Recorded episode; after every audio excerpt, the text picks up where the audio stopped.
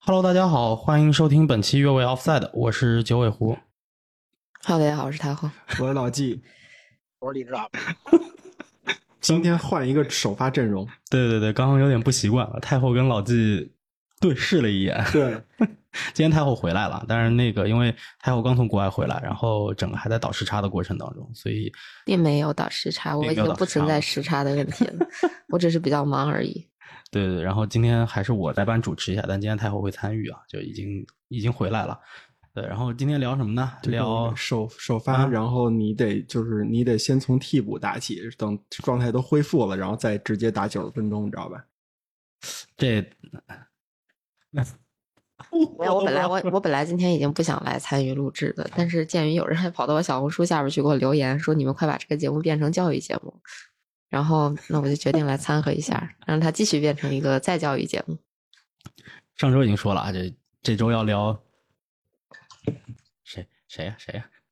这这周要聊转会了，对吧？转会，对对对，因为转会窗已经关了，所以我们就回归回归到正题了。呃，所以就还是一个一个队聊吧，对吧？但是我们大概会聊好多的队，也会聊好多的联赛，不仅仅限于英超，可能会分两期节目吧。这个嗯整的、整个下来，那还是先聊英超啊。鉴于太后这个刚从国外回来，我们从阿森纳开始聊，嗯嗯嗯，好吧？我们今打天头嘛，对吧？啊，对，而且 A 打头嘛。我们今天这么一个节奏啊，就是那个我们四个人分别四个主队，然后呢给主队的这个下窗操作打个分儿，说说为什么，对吧？然后我们再针对今年这个各个队的下窗的一些重要的操作，无论是买入还是卖出，我们来做一些这个讨论，好吧？我们来好看看各自的这个观点。那首先我们还是聊阿森纳，啊这个太后给阿森纳下窗整个操作打个分儿吧。嗯，这打一百分儿是不是有点过分啊？不过分。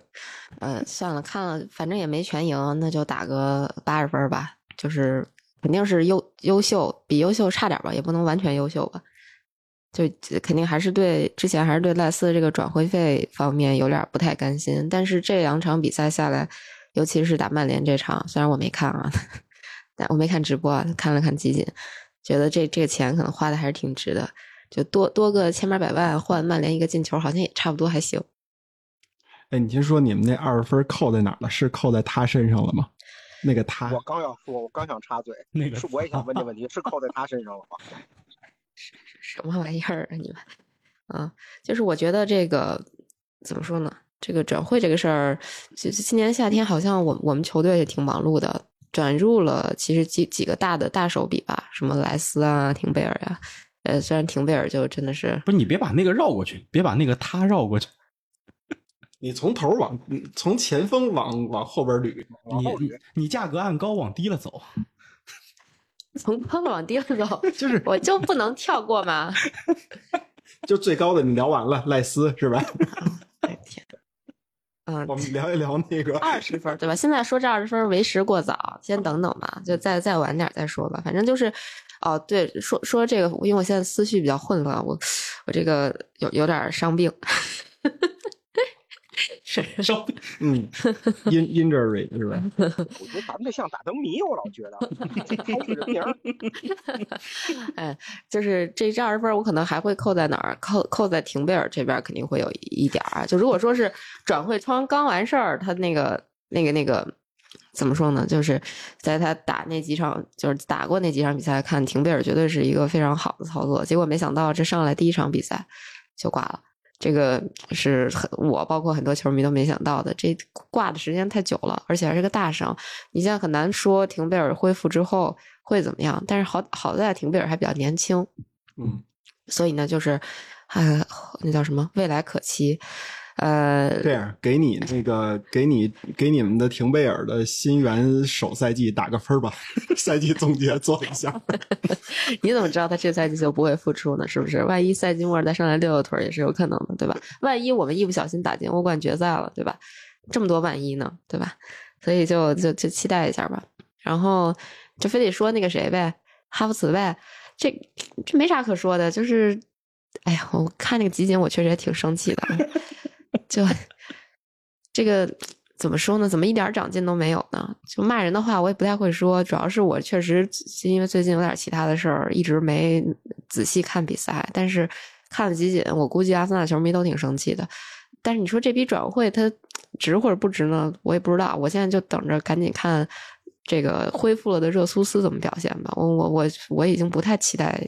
哈弗茨了，就差不多得了，就这么着吧。热苏斯那天把达洛特都都都都过到场外去了，已经。对对对，哎，但其实我有我我有个看法，就是其实热苏斯复不复出，并不是很影响呃哈弗茨的这个主力位置，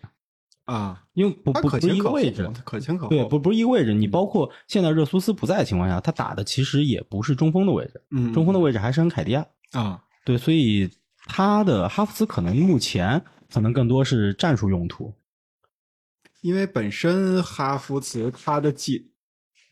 没没事，你继续。因为本身哈弗茨技那个技战术特点，他也打不了中锋。他在切尔西打中锋那是真的是被赶鸭子上架的，我觉得。对，但他现在在德国国家队还是打中锋。目前那个图片报还是哪一家预测的这个接下来的国际比赛周，嗯，德国队对西班牙和日本嘛，应该是两场比赛。然后预测的首发当中，哈弗茨还是放在了中锋的位那置，不是也就你一直在诟病的吗？对，就没有中锋嘛，对就不。用费尔克鲁格嘛。对德国对，嗯只能是有他嘛。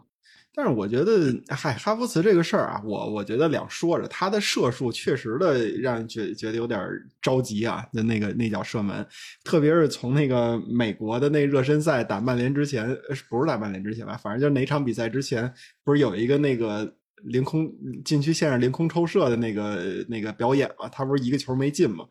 那你可以说他射术不精，但是我觉得哈弗茨他有一些这个跑位啊什么的，还是挺挺挺挺合理、挺到位的。他可能不是换一个人，他没有他这种跑动派吧，这机会还出不来。我觉得呢，在这方面他有点像曼联弗格森后期时候那个维尔贝克，就是他特别勤勉，然后呢也能看到这个这个机会在哪儿，他能过去，但是过去以后他就是不能把这个自己的机会、自己的努力转化成进球。就是怎么说呢？我觉得就是赛季开始的时候，我们都觉得哈弗茨来了能接，就是或者说，我觉得阿尔特塔的想法是哈弗茨来了之后能替一下扎卡，但是我觉得就哈弗茨现在这个表现吧，嗯，进攻防守感觉都都比扎卡还差一截，尤其是就是大家肉眼可见的这个射门技术，真的是，哎呀，怎么能踢呲呢？那天那天晚上我他跟啊不能这一场对那天晚上我跟老季还是一块儿看的那场比赛，对吧？对然后就踢呲那一啊，就是无无法无法可说，真的。嗯，就确实，我觉得其实哈弗茨本身阿尔特塔对他的一个要求，可能有点类似于就是京多安给到曼城那个作用，嗯就是当他就是他能够频繁的插入到禁区里头，然后能够去形成一定的威胁和最后的一脚射门，但是目前来看，从结果来看，他没有达到这个要求。嗯嗯对，就而且我会感觉说，今年阿森纳的这个整个夏季转会的操作，让这支球队的战术体系和打法越来越像曼城，啊，越来越像曼城。嗯，就整一个你包括就是用那个呃曾经就是其实上个赛季他就已经开始用三中卫的那个，他也不是三中卫，就是一个边后卫往前插，然后防守进攻的时候变成三中卫的这么一个体系，因为他把本怀特放在了右边后卫的位置嘛。嗯就这个方式，以及现在就是他对于中场的这个配置，就是当赖斯来了之后，他的这个中场配置其实越来越像曼城的那个中场配置的那个套路了。所以我会觉我我会觉得说，这确实是师师从瓜迪奥拉，嗯然后有这样一个有这样一个打法，然后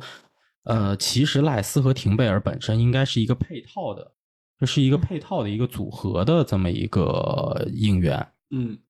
赖斯的特点是上抢和出球，这是他的特点，他能够把阿森纳的这个在前场的这个压迫提到很高，然后可以增加二次进攻的这个机会，并且能够延反对方的这个反击。但是赖斯的身后是需要人保护的，嗯而这个上去的人，廷贝尔是一个比较合适的人。通过就是大家看阿贾克斯的一些比赛集锦和战术分析的话，会看到其实廷贝尔也是一个就会把自己放在一个比较靠前的一个防守位置的这么一个球员，嗯所以他其实很合适那个位置。这两个人本身是一个配套的一个一个一个引援的一个方式，但是现在廷贝尔出现这样的一个问题，阿森纳好在就是球队的后防线的这个人员足够多，嗯真是足够多。你想，廷贝尔伤了第一场，嗯第二场富安健洋两黄一红了，他第三场开始防线并没有捉襟见肘，对，甚至第三第三场的时候，加布里埃尔还可以坐在板凳上，对第四场后来把他放上来的，没错，所以他防线他防线人员配置是够的，嗯，完全是够的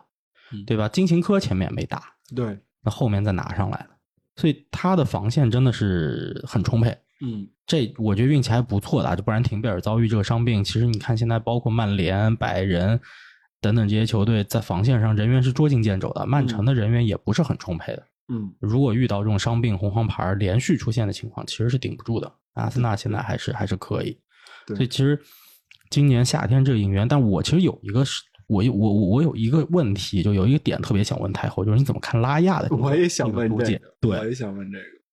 你说租借吗？我记得我好像是是某一期节目讲过这个问题吧。我觉得就是，呃，首先拉亚他来就是给他的定位肯定不是像之前特纳来的时候就是给拉姆斯戴尔打替补的，就是更像是就是那叫什么？我说那叫那叫什么金枪鱼还是什么鲶鱼鲶鱼鲶鱼 ，anyway 就是鲶鱼放金枪鱼里那那个感觉嗯啊，就是激励拉姆斯戴尔能表现的更好的这种。然后呃，其实因为最近我还是得说，我确实没看那几场比赛，啊我嗯我我我也不知道拉雅现在的作用到底是什么样的。我觉得可能还是还是说两个人会有一个一定的分工，一个人主打联赛，另外一个就是打其他比赛嘛。嗯，反正你你你看不看比赛无所谓，因为对反正现在没压没上对，都是大嗯，对对对，肯定都是没上，就是，呃是但是他们队内是什么样的，现在是一什么样的关系？实话说，我确实没关注，但我觉得，嗯，这会不会是一个非常良性的竞争？反正纳亚莱肯定是对于门将这个位置就是一个很强的补强嘛。就如果说你想在你想在这个其他的赛场上，除了英超之外，你有一个更好的表现，门将肯定是不可或缺的。尤其是你想打两套阵容，另外一套另外一套阵容如果不是特别稳定的话，你守门员的位置还挺关键的。嗯嗯，我我觉得守门员这个位置啊，它是一个挺敏感的这么一位置，就是嗯，你别的位置可能说是两个两个人来竞争，嗯，是比较促进的，但是守门员这个位置有的时候就是因为他就是我跟。九老师讨论过这个问题，理论上说，守门员应该是这场上十一个人位置里边相对来讲受伤不那么严，呃，对吧？不那么严重或者频繁的这么一个位置。那也就是说，他在场上的这个，就是这个有点类似于一个萝卜一个坑儿。我们我们可以看到，那个那些强队在如日中天的时候，咱们就是说从咱们看球的角度来讲啊，除了就是当年德国国家队有那个什么科普克和卡恩，对吧？嗯然后。呃卡恩和科普克两个人啊，德国国家队，兰克莱曼呃，不是，不那是嗯他再再往往前啊再再往往前前，对，然后什么伊尔格纳就哦那那哦些哦那些时间，就是可以算这两个人，就是嗯说这个这太强了，没法分。一般的，特别是在俱乐部里边儿，你经常能看到的就是一个绝对主力的守门员，然后另外两个守门员呢，基本上都是呃。三十四五岁的那种的，啊就是要不就是很老成，能够坐镇一下；要不就是呃一个相对年轻一点儿，你主要以在场边见习为主的这么一个配置。嗯，但是，但是我跟你说啊，就嗯阿森纳这么些年，基本上就是门将这个位置，大部分时候都是算是两个门将水平差的不是特别多，嗯嗯嗯嗯就是这是一直以来的一个传统吧。嗯嗯，也当然也有倒霉蛋儿嘛，就你比如说法比安斯基跟施呃那个三 C 就嗯史琴斯尼那个时代，其实就是法比安斯基老在关键时刻受伤，嗯，然后就相当于也算是互相成就了。他俩其实现在在不管在哪儿都算是，就是不我我不敢说是什么一流门将吧，但绝对不不是差的，嗯我就知道不就不是差的门将。就是这么多年来，反正至少我看阿森纳这些年，阿森纳这在门将，反正说对出门将嘛，我们这个门将这个位置上，嗯其实嗯没有像很多强队一样，就是差距那么的巨大，就两个人差距那么的巨大。我的意思是说，就是这个事儿，其实对于主力门将，他的心理是一个考验，因为他可可能会，如果要是觉得自己有巨大的威胁或者怎么样的时候，他自己心里边儿，呃，如果你要把握不好的话，有可能会会会乱乱一点儿。嗯这是一点。另外一个呢，可能确实阿尔特塔在考虑啊，就是说，嗯，也想走那个，就是让守门员在进攻或者说是在呃在后场的时候当成一个呃后卫或者清道夫的这个出球的这个这个出球点。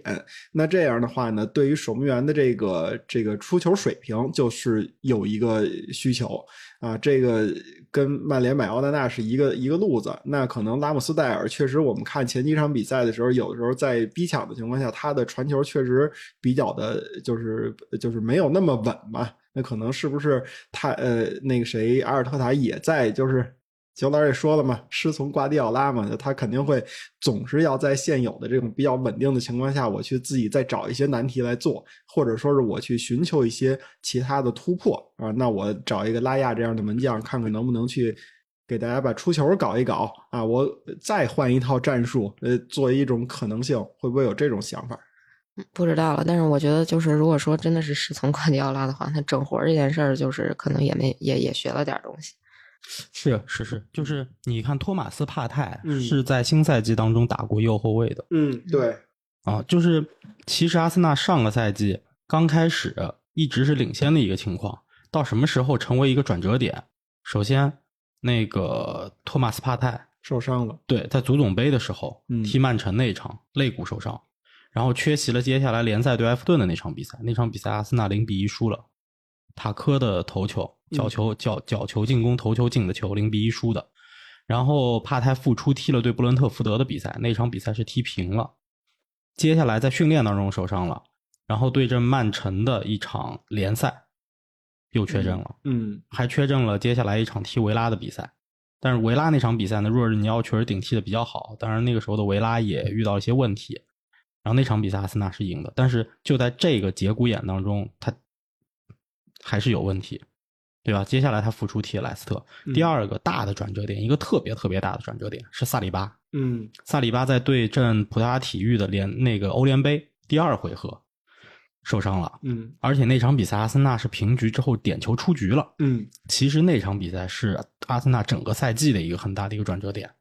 那个之后，阿森纳联赛连赢了两场，但是马上遭遇了三连平，然后输给了曼城。嗯，从那个时候开始积分掉队的，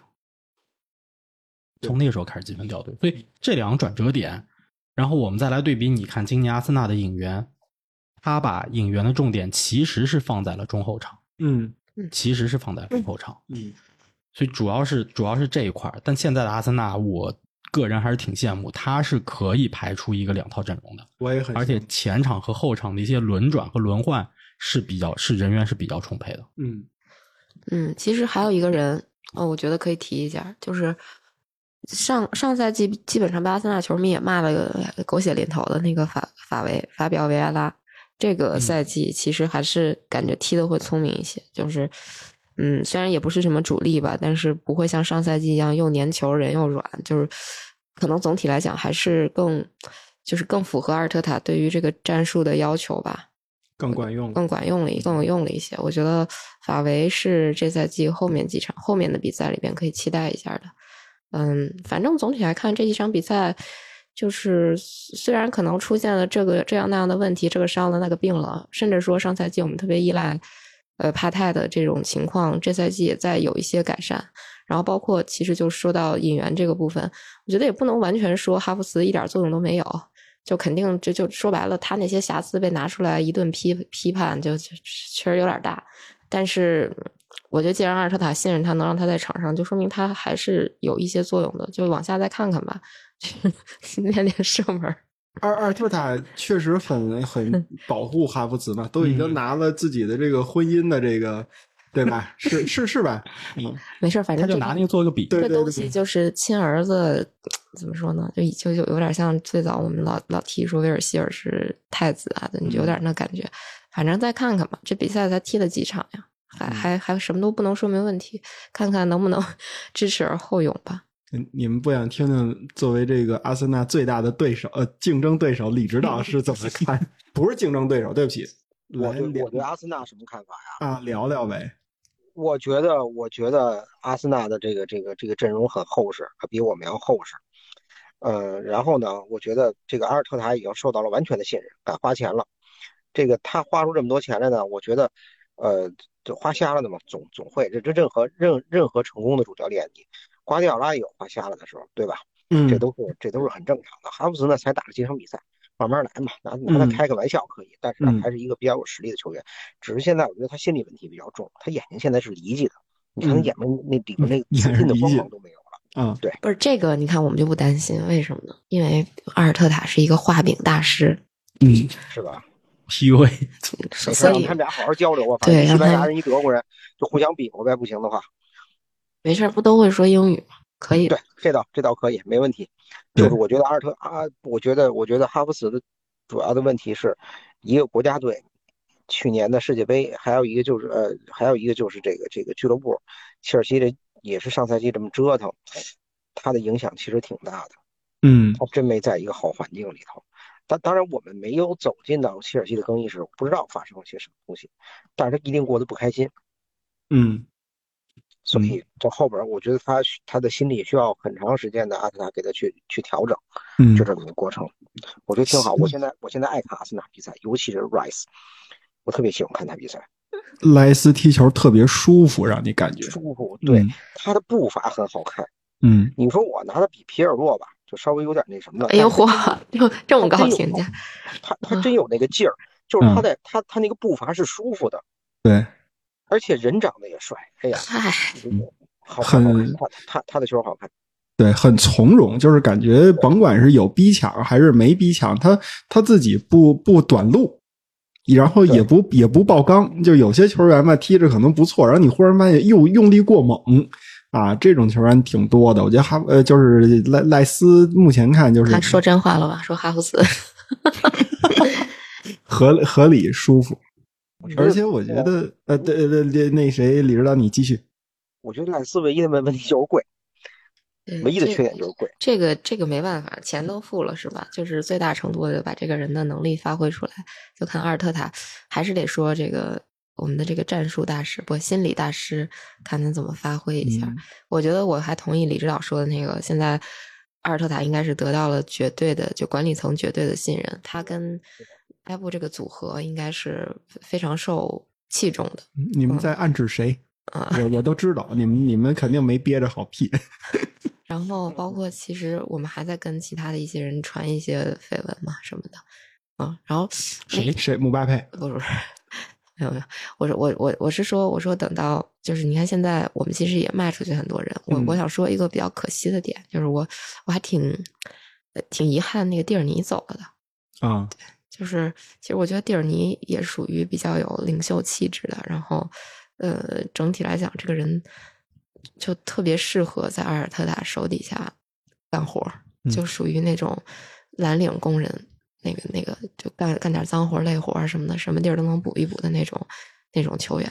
但是我我其实不太清楚为什么阿尔特塔好像不是特别喜欢他的样子。不是，我是这么想，蒂尔尼这个球员啊，我觉得 FM 这个游戏它有一个最大的特点，就是如果他在游戏里边给这个人的数值比较高，或者说很高的话，能证明这个人的基本功肯定不差，因为特别是他技术那栏儿，他是按照基本功，就是球探的不断的去去去去看他的比赛，去看他的训练，去给他评估出来的。我这个这一点我是深信不疑的。啊、那你比如说有些队员没有踢出来，他有可能有种种的原因。你比如说你的呃环境不好，或者你的经纪人没有给你走着一条就是一直向上的那种通路，就像那个谁门德斯能给你设计你的规划，那可能遇到一个不太合适的球队，你可能那个那个发挥就不行了，等等的这些就就单说了啊。所以说。在 FM 里边，蒂尔尼的这个数据一直非常漂亮。我也一直就在去阿森纳之前，就是蒂尔尼去阿森纳之前，我 FM 里边经常把他从那个苏超给他买回来，买过来。呃，他这个人，我觉得在阿尔特塔的麾下最大的一个问题是他运气不好。他这个人好像也是特别爱受伤，每次都是该好不容易该他打几场比赛了，适应这个比赛节奏了，又伤了。他而且他其实没什么特别大的伤，就小伤不断。就嗯，这个确实是有有一定的这个原因吧，就是嗯，你总是处处在一个不是特别稳定的状态，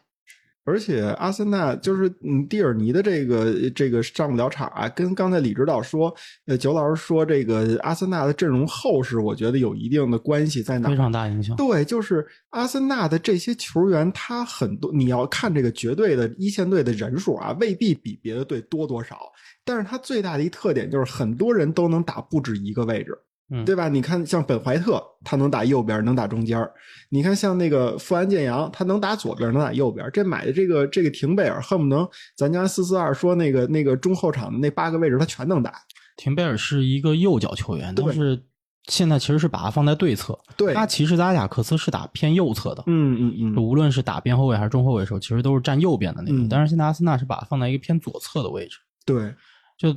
目前阿森纳的整个后防线的配置人员嗯太多了。对就是你看刚刚老季说的这个，就说的这个这个这个廷贝尔，嗯，呃，富安健洋，还有金琴科，对对对，进行还有这个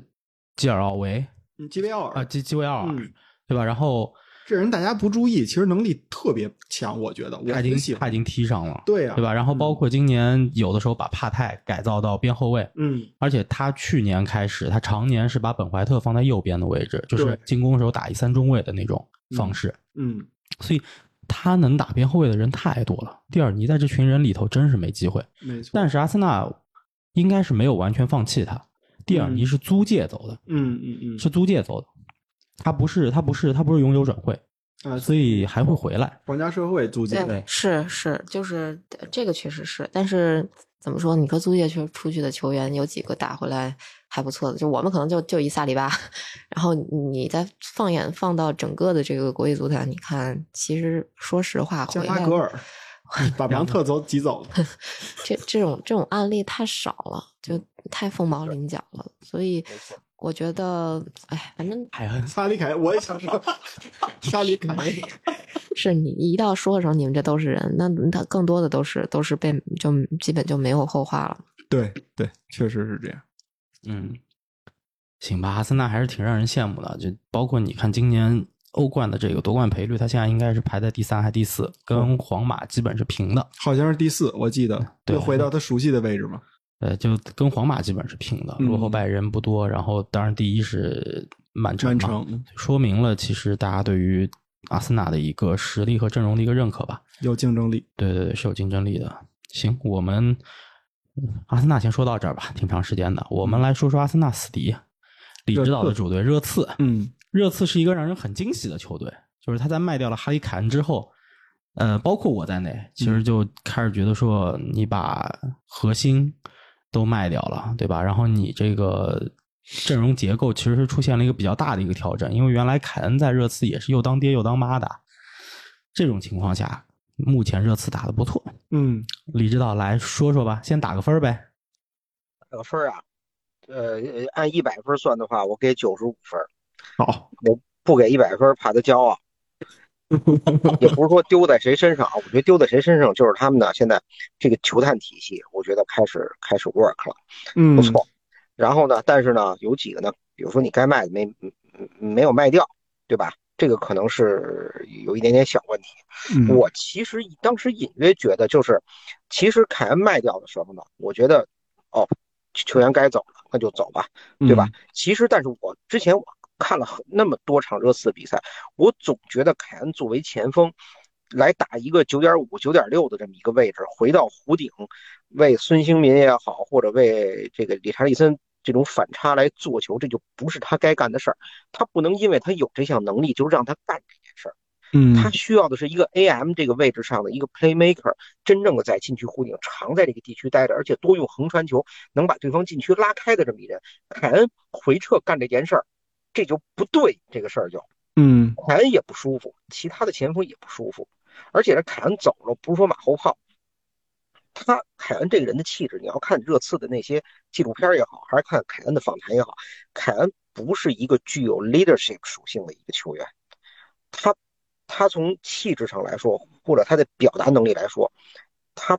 他不是一个，其实他天生不是一个天生的更衣室的领袖的这种人。嗯所以他很，我我认为就是说，凯恩在前锋线上，他当然是一个优秀的球员，但是热刺出不了好成绩，也有点关系。当然，人家进了那么多的球了，当然为球队做了很多贡献。但如果这球队稍微调整一下，不那么别扭的话，可能成绩会更好。因为热刺踢了很多别别扭扭的比赛，嗯嗯嗯，所以凯恩在一个在一个二十九岁、三十岁的这么一个高龄，能卖给拜仁，然后在拜仁又能发光发热，然后又有他的好的发挥，他在拜仁真的比热刺轻松了很多了，对吧？有那么多人去帮他帮他帮他拉开空当，帮他创造机会，然后他在前面也不用不用不用那么累，不用再回撤了，他自己当箭头去前面等着不就完了吗？然后他也可以利用他的跑位，然后再给萨内或者怎么样的创造一些机会，但这不是他必要干的事情了。那这个时候，其实到后来麦迪逊要签热刺的时候，我突然觉得，哎呀，我这个这这个这个太正确了，就是这个路就对了。然后你你到看比赛的时候，尤其有有一场比赛我印象特深，是对客场对对对伯恩茅斯吧，嗯因为当时球迷在看台上唱，他说他说这这个麦迪逊啊，你你这个烂，你踢的就是烂，所以索斯盖特不要你。当时他在罚角球去，然后嗯他就他就用用一种非常非常好的方式来面对，然后冲着冲着看台来笑，就这个人的心态非常好。嗯这凯恩同志啊，一脸的苦相，其实他高兴的时候也那样，不高兴的时候他也那样。但是麦迪逊真的给这球队带来一股清流，给我感觉，而且他在他在这个这个这个 AM 这个位置上的这个活力，对球队的帮助简直太大了。而且来了以后即插即用，没有一个适应磨合的阶段，好像这哥们儿已经在这球队踢了六年一样。嗯嗯所以这个真的让我感到惊喜。就我我现在爱看热刺的比赛了，我看他比赛的时候我没有别扭的感觉。你第一场比赛，他也打得很烂，就也不能说很烂吧，就让你觉得哎呀防线怎么还那么紧。但是一场过后，你看后边比赛越打越顺。但是这个球队现在他他还没他还没有碰过强队，可能碰强队的时候还会有一些问题，对吧？但是我不知道，我现在很享受这个阶段看他的比赛。嗯，哎，李指导，你不觉得可惜吗？来了麦迪逊，如果凯恩还在的话，其实凯恩照样可以踢得很轻松啊。呃，但是我觉得怎么说呢？呃我是一个我我老有点足球经理思维，就是一个球员他很优秀，但是到了三十岁，我要不趁他这个价格高峰期给他给他兑出去的话，我老觉得有点亏了。嗯嗯，就是完了，我、对，如麦迪逊来了，我觉得可以激活其他的球员。热刺的锋线本来不差的，凯恩在的时候，凯恩是凯恩是最佳射手，凯恩后撤以后，孙兴民是最佳射手。我们这队里其实不太缺射手。你理查利森现在他现在这个样子，其实他也需要一个真正懂他的人，能想办法把他激活的人，把他能力用出来的人。嗯我觉得波斯特克格鲁如果说不能把他的这这东西激发，就把他激活的话，OK 无所谓了。但是他他也不是一个能力很差的球员，你你要先把手头的球员先用好才行。嗯嗯，突然意识到一个事儿，李指导说热刺到现在还没有碰过强队。嗯，哦啊我知道你要提醒我哪场，曼曼联他他就是没他就是没碰过。聊 聊不下去了吧？来，曼联球迷说说吧。哎呀，怎么说呀？我觉得我我向你们推荐过麦迪逊，对吧？对，咱一个一个说啊，就是我觉得热刺现在这个赛季的各种转入转出啊，我觉得最大的惊喜应该是波斯特克格鲁。嗯嗯嗯，对吧就是对对对，就是所以大家所以你看，我列提纲的时候是嗯把他单独列出来，就是唯一一个教练被列出来的。嗯对对对对对，就是因为大家其实说实话，嗯，你说教呃热刺这几年走的这些教练，他肯定有自己各种各样的问题，他自己也不是很开心走的时候，但是谁都没有想到说波斯特克格鲁的入主的前几场能够把热刺能直接给他带起来，对吧？特别是第一场打布伦特福德是吧？二比二嗯，2比2二比对二，是不是对布对伦特布伦特福德先进了一个球？当时我记得大家就是开始的时候，好像大家是抱着那种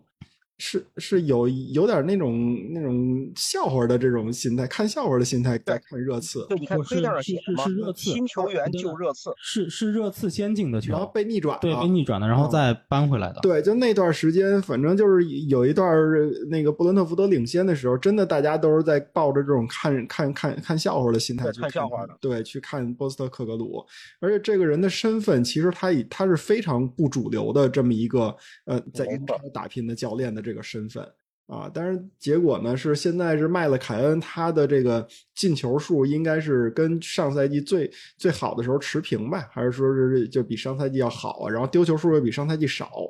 嗯，所以哎，我我我忘了是这个这个关系了，反正哦，丢球数比上赛季多，进球数也比上赛季多啊。那但是就让人觉得为什么李指导说爱看热刺的球了，就他看顺了。对更开放了。呃，它是一种积极的这种看球的体验了，就这这么一个感觉。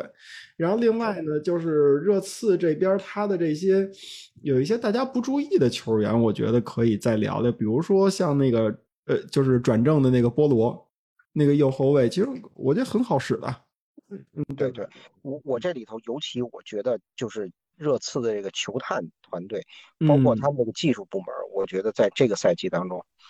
真的是立了大功了。首先从主教练的选择上，因为这个其实要冒很大风险的，一个嗯来自苏超联赛的，一个澳大利亚籍的，这个这个希腊土耳其裔的一个人，嗯从哪个地方来说，他都不是一个主流的被认可的一个身份。而且热刺在尝试新人的这个路上，基本上是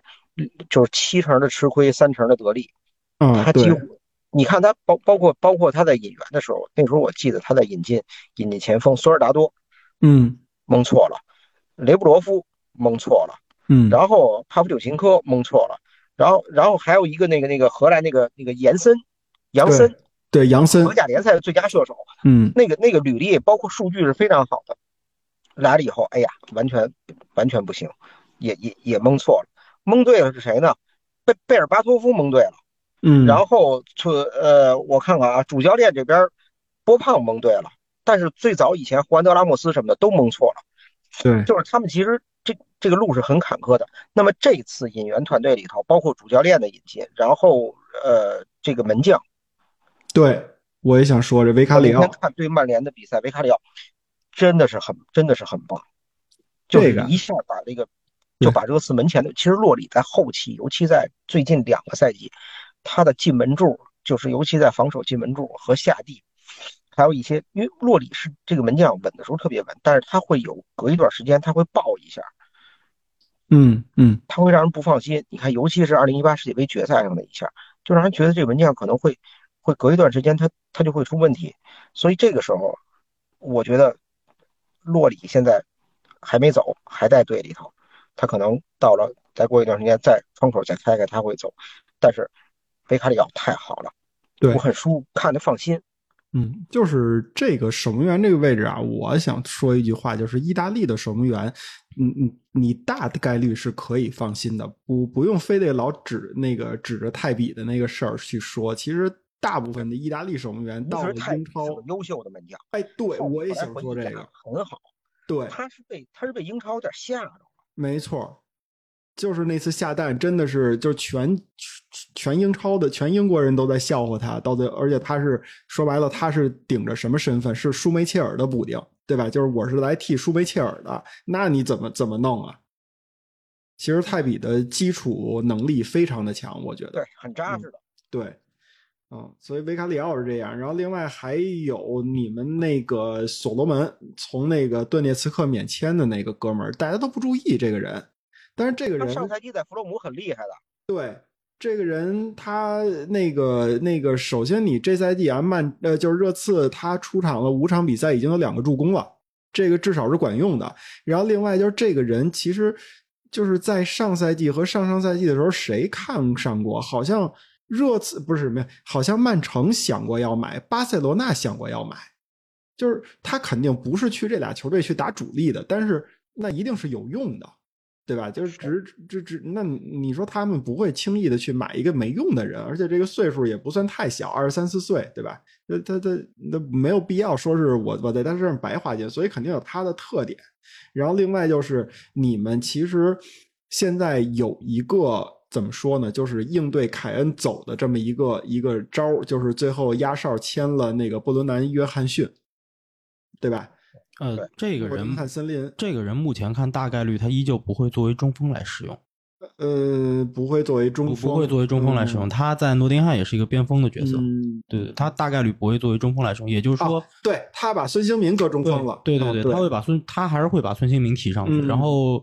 那个布伦南·约翰逊大概率还是一个边锋那个角色，嗯就是他和所罗门，呃，其实他不是所罗门那个位置，他是右边，所以嗯他大概率是一个库卢的一个替补的一个身份，嗯就是和库卢去打一个轮换，嗯因为现在库卢塞夫斯基其实是没有替补的，嗯嗯嗯，而且这个赛季有可能，那就是这些球员会频繁的轮换出场，因为布伦南约翰逊花了五千五百万，以列维的这个这个做生意这个手呃手段和这个气质，不太可能花五千五百万买一纯替补。对，嗯所罗门其实来的时候不是作为主力来引进的，那个位置本来是留给孙，那个位置本来是孙兴民的，嗯嗯只是孙在被提到中锋的位置上的时候，所以才上了所罗门。当然嗯，那场主力就首发来看效果是不错的，所以估计，呃，从国际比赛日回来之后，还是就没有大伤的话，就大家没有伤病的话，应该还是会延续上一场的这个首发首发来打。理嗯查利森估计是难了。嗯，还有那个谁乌多基，这个人我还是挺喜欢的。呃，我是一共是出场了四场吧，有一场没出场。我这个人才二十岁，是上赛季租借到乌迪内斯的，他好像就从意甲买的，然后又租回去了，因为年龄嗯太小了。对，对对对啊，这个反正在在在游戏里边我也想买，它一直买不到。嗯，嗯不是那个李指导，你们那个范德芬是吧？叫对，范德芬那个中后卫怎么样？我我没特别看，我就看了第一场。从沃尔夫斯堡来的。对，那个也不嗯我看便了宜，我四看千了万一些。细节嗯嗯我觉得不错，我觉得挺好。他他个子高，但是速度转身不慢，嗯而且对抗性也不错。我觉得嗯继续观察吧。嗯，我但是我觉得这个嗯赛季萨尔表现真的不错，二十岁那个是吧？对对，盘出来了，基本上。嗯呃，慢慢慢观察吧。我觉得在热刺现在这个体系里头，可能波斯特克格鲁可能会去弱化中锋的这个角色，因为他自己说过，他说他好多东西是跟瓜学的，就是他把这个框架其实流动化，嗯这个球队里头没有什么固定的位置，就大家可能这个这个瓜也好，或者说他们其实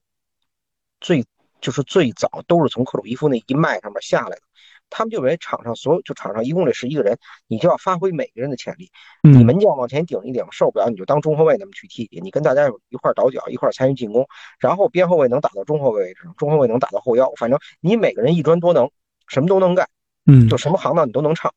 你对必须要这样才行。对，这个这个是的，就是波斯特科格鲁其实也是一个瓜系的教练，嗯就是李指导刚刚说，其实他也是师从克鲁伊夫的，嗯他曾经在球员时代他是克鲁伊夫帐下的球员，嗯所以他确实也是那一系的教练。这也是为什么，其实我们我刚刚有说到麦迪逊，我跟我刚刚不是提了一句，我说嗯我其实跟你们就我跟老季推荐过麦迪逊，我说嗯曼联应该签他。大家一直在纠结的一个问题是麦迪逊和毕费，嗯不是问题，嗯就是你需要轮转。难道德布劳内一直是出现在中间吗？不是的，嗯不是的，你需要轮转。嗯，你现在曼联其实踢的场上站位就太死了，嗯就是就就是太死了。你你是需要轮转的，这嗯两个人球权并不是问题。麦迪逊在莱斯特的时候也是踢过右边的，嗯，不是不是一直都在中间的位置。当然，他可能会在场上稍稍往中间去靠，但是大家在一个流动的一个阵容里头，就李指导刚刚说的，你场上的位置不是完全固定的，嗯对所以球权并不是一个问题。而麦迪逊，大家之前有诟病说防守的问题，其实你现在通过热刺比赛来看，当你给到一个合适的阵型的时候，就球队打出一套合适的打法的时候，嗯其实是可以解决这个问题的。嗯，他也会参与防守，这并不是一个很大的问题。以后以后足球的阵型会不会逐渐排球化？打着打着，这十个人转了一圈儿。有可能，因嗯为排球其实它更多的是符合球员特点。就其实排球你是就大家是转的嘛，对一二三四五因为六它那规位则置强制你转对，强制你转嘛。但是当你打起来的时候，主攻还是主攻，对对对，你肯定是一个轮转的一个方式。对，对，然后 Sky 其实 Sky 其实发了一一一一条内容，他应该是在在节目当中，嗯你发了一张图，就是詹姆斯麦迪逊嗯是不是 signing of the summer？嗯，是吗？他你觉知道得你是约吗是吗？呃，我没看 Sky 那节目，嗯但是我看到那张图了。嗯你知道有啥想法？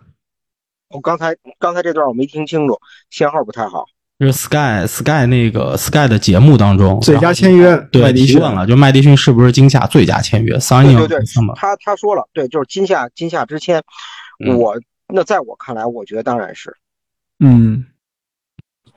嗯，久而了且甚至九老甚不至正九我我觉得九就我有点这个这个这个洁癖来说，我觉得凯恩不走十号球衣要不给不给不给麦迪森有点都不合适。嗯有九老师很纠结，嗯就是他对我来说，站在我的立场肯定不是，因为卖便宜了，嗯就是对于莱斯特来讲，他就是卖便宜了。这个人这我样吧四千万，对啊，四千万英镑就是卖因为便你现在宜。比起比起凯塞多或者比起其他人来，我觉得真的太值了这笔。我觉得他的能力，就是你光说他的能力，我觉得是在六千万以上的，嗯，再加上他的户口本加持和他年龄二十六岁的一个年龄，你还能签一个四到五年的一个长约，以及再续一个一到两年的合同是没问题的。这个八千五百万以上，对，呃，不说八千万，八千万以上是有的。嗯它它的价值应该是八千万，就它现在的价格，实际交易、实际成交价格再乘以二。嗯嗯，但是很扯的一件事情就是，今年夏天没有人报价它，以及它的转会来的太早了。嗯它是六月二十九号热刺就官宣，对，它是六月二十九号官宣的。嗯就当时麦迪逊官宣的时候，京多安还没有确定要走。如果京多安在当时确定走了，包括马赫雷斯后来不久之后也确定走，如果曼城发生了那两笔转会之后，麦迪逊还没有被签的话，我其实是觉得曼城是会加入这个争夺的我觉得很有可能，啊，曼城是会加入这争夺，但是热刺真的下手早，嗯六月二十九号就把麦迪逊签了。嗯，这也是李指导刚才说的，他们那个那个什么球队团队开始干活了，对我，嗯我我觉得就是这笔转会，你说今年夏天好的转会有多少？好的转会有很多，赖斯是一笔非常好的转会，麦迪逊是一笔非常好的转会，还有其他很好的转会。嗯嗯嗯，但是麦迪逊的价格便宜啊，对，这这笔转会的性价比那绝对是，我觉得做站在站在你站站在非莱斯特球迷的一个立场的话，那这笔转会就是竞价最佳签约，嗯毫无疑问的。对，作用非常突出，价格很便宜。其实就按现在来说，媒体如此发达，然后包括自媒体，然后信息如此通畅的情况下，还会有捡漏的事件发生。对，这对啊个很奇怪，是吧？真这个真的是捡漏啊！我、嗯天呐，我心疼啊！对，卖真的卖的太便宜了。嗯对，但是你说惊吓之签，我还有一个选择就是波斯特和格鲁，啊刚刚嗯老季也提到的、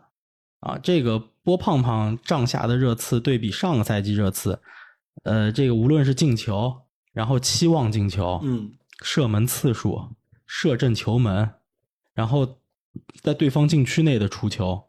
对方禁区内的触球次数甚至是上个赛季平均数的将近两倍。嗯，这个赛季到目前打的这么几场比赛，他是平均是四十三点二五角，上个赛季一整个赛季打下来他是二十三点六三角，嗯对，这将近是两倍的一个数字，所以就是他带给热刺提高是非常非常明显的。对，目前来看，尤其是进攻端，嗯是非常非常明显的，确实是让人很期待的一个教练。所对，以是英雄不问出处，别看他身份，对吧？能对他日职出来的，就当年带日职，然后再去的这个苏格兰，嗯从来没有英超经验，能抓着耗子就是好教练。对，也没有打过太多的欧战的经验，都没有。对，嗯，你们嗯要不问问这个死敌球迷怎么看热刺？这赛季热刺和阿森纳最终谁会在前面？那肯定阿森纳呀，这还用说吗？有什么想对李指导说的寄语吗？觊觎。那没有啊，肯定在你们前面。现在这一轮完成以后，应该热刺在前面是吧？毕竟呃，我积们分是一样的嘛，啊就是净胜净球胜嘛球的问题。对对，毕竟我们进你们进的不够多，哈弗茨那什么玩意儿？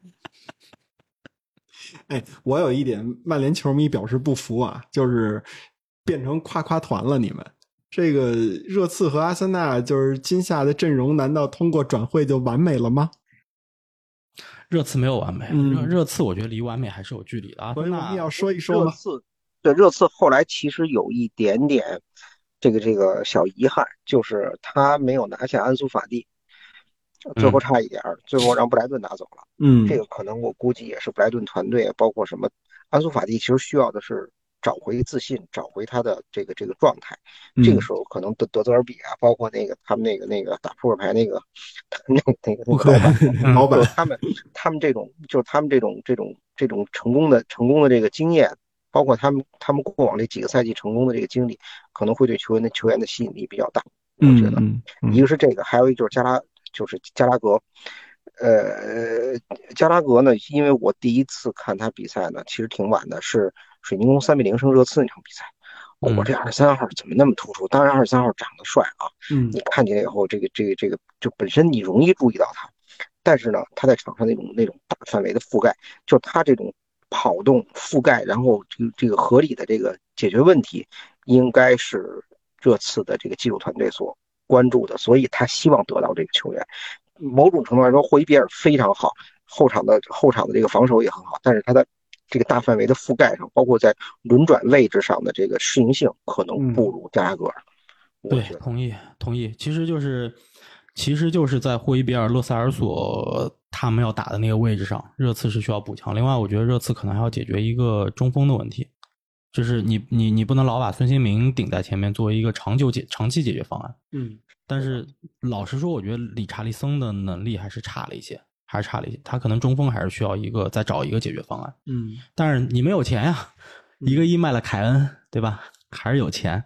不要像上次那样花就行了。上次其实上次走了之后，这个补充了应该是七个人，有一张特别有名的合影，就七个人站在一块儿，嗯一排那合影，最终打出来的应该是只有埃里克森，哦就在对热刺打出来的对对对只有埃里克森。对，当时有查德利，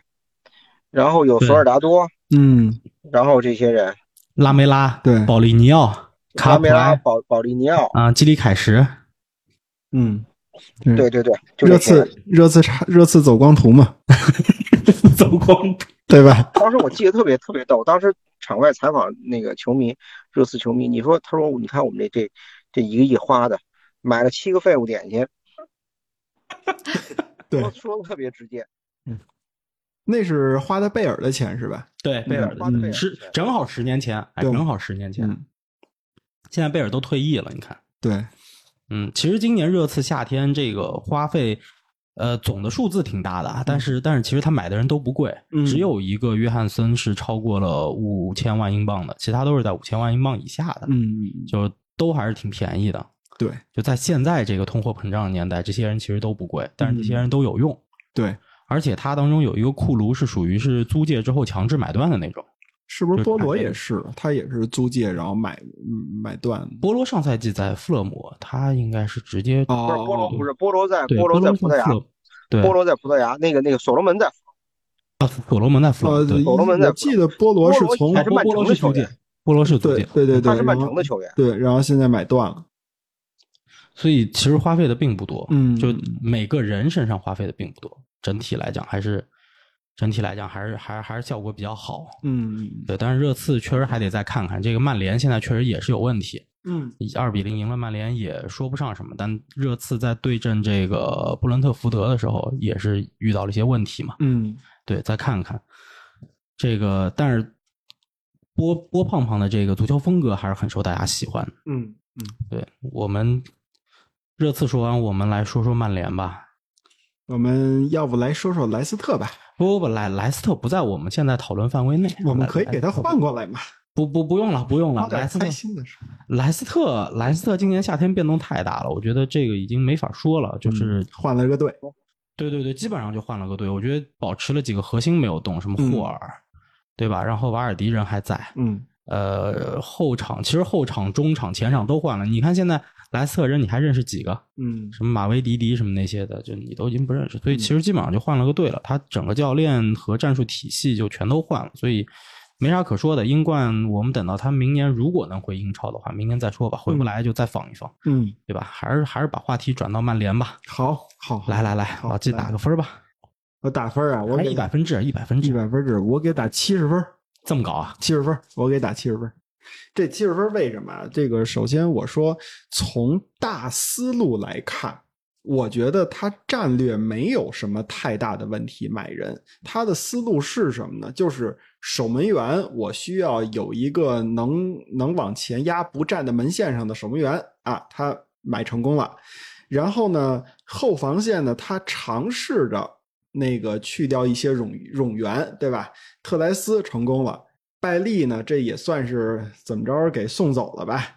然后对吧？这这这这这些这些事儿，然后菲尔琼斯什么的，这也算是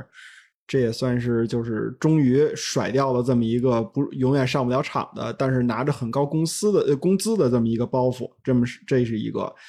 呃，中场这是大家最为诟病的啊，最为诟病的这个中场，那买了一前一呃，就是一前一后呗。前场是最早官宣的一个芒特，这个是一直被笑话到现在。啊、呃，我为什么说的大的思路是没什么问题呢？就是因为你要是想滕哈赫一直他有自己的那个理想，就是你的那个呃前场压迫战术的话，那大家就都得能跑。那嗯，芒特至少他他他他站一个他不犀利，他能跑这么一项，所以说他不管怎么样呢，他对这个前锋应该是也不是对这个前场球员有一个设计，就是说他是参与进攻的，但是他在防守的时候，他的跑动能力一定能够让这个体系不出漏洞啊。以目前的情况来看呢，这个呃就是不是之前的情况来看，啊最早的前边你站了一 C 罗啊，有他呢他不怎么动，那你的这个防守体系就出了一窟窿啊。然后呢，你再加上这个像麦克托米内、弗雷德，包括埃里克森这些人呢，都是覆盖的面积没有那么大，所以说他这个窟窿会各处都在，所以说他可能在首选的是在补强的这个这个跑动这个上面，所以说这个呢，我觉得呃没有大问题。前场呢，他一直想要一个中锋嘛，那那从开始的包括了哈里凯恩在内的也一直在传嘛，最后成型的是霍伊伦德啊，那个站桩式的中锋，嗯，他也实现了。所以说从这个角度来说，呃，包括想补强一个后腰，就是把那个谁，那个弗雷德或者麦克托米奈给他都换掉，要不就是换掉一个啊，最后是。呃，基本上我们理解吧，就是弗雷德卖走了，然后来的是那谁，那个那个那个呃，阿姆拉巴特，他是最后的一个租借嘛，是这么一个转会的大的逻辑。呃，所以说我从思路上来说，给他一个呃比较高的分数，但是这些人最后的效果确实一般般，对吧？确实一般般，这咱咱都不用再去讨论什么了。嗯、呃，所以说总的来说，这个分数呢，就是及格线往上吧。你你。提的解题思路对了，但是最后这个得数好像跟你想象的不一样，这是一件事儿。另外一个呢，就是说这赛季曼联确实他运气不太好。哎呦，买的这些人啊，你说霍伊伦德、芒特，就芒特踢了那么两三场就跟屎一样，然后然后也也自己伤了。也自己伤了，等于最后买的这个人里边只有安南奥纳纳能出场，其他人全伤了，对吧？嗯那那那就就有人开玩笑嘛，说曼联这一夏天操作了从头一直操作到最后一天，买了一病房回来，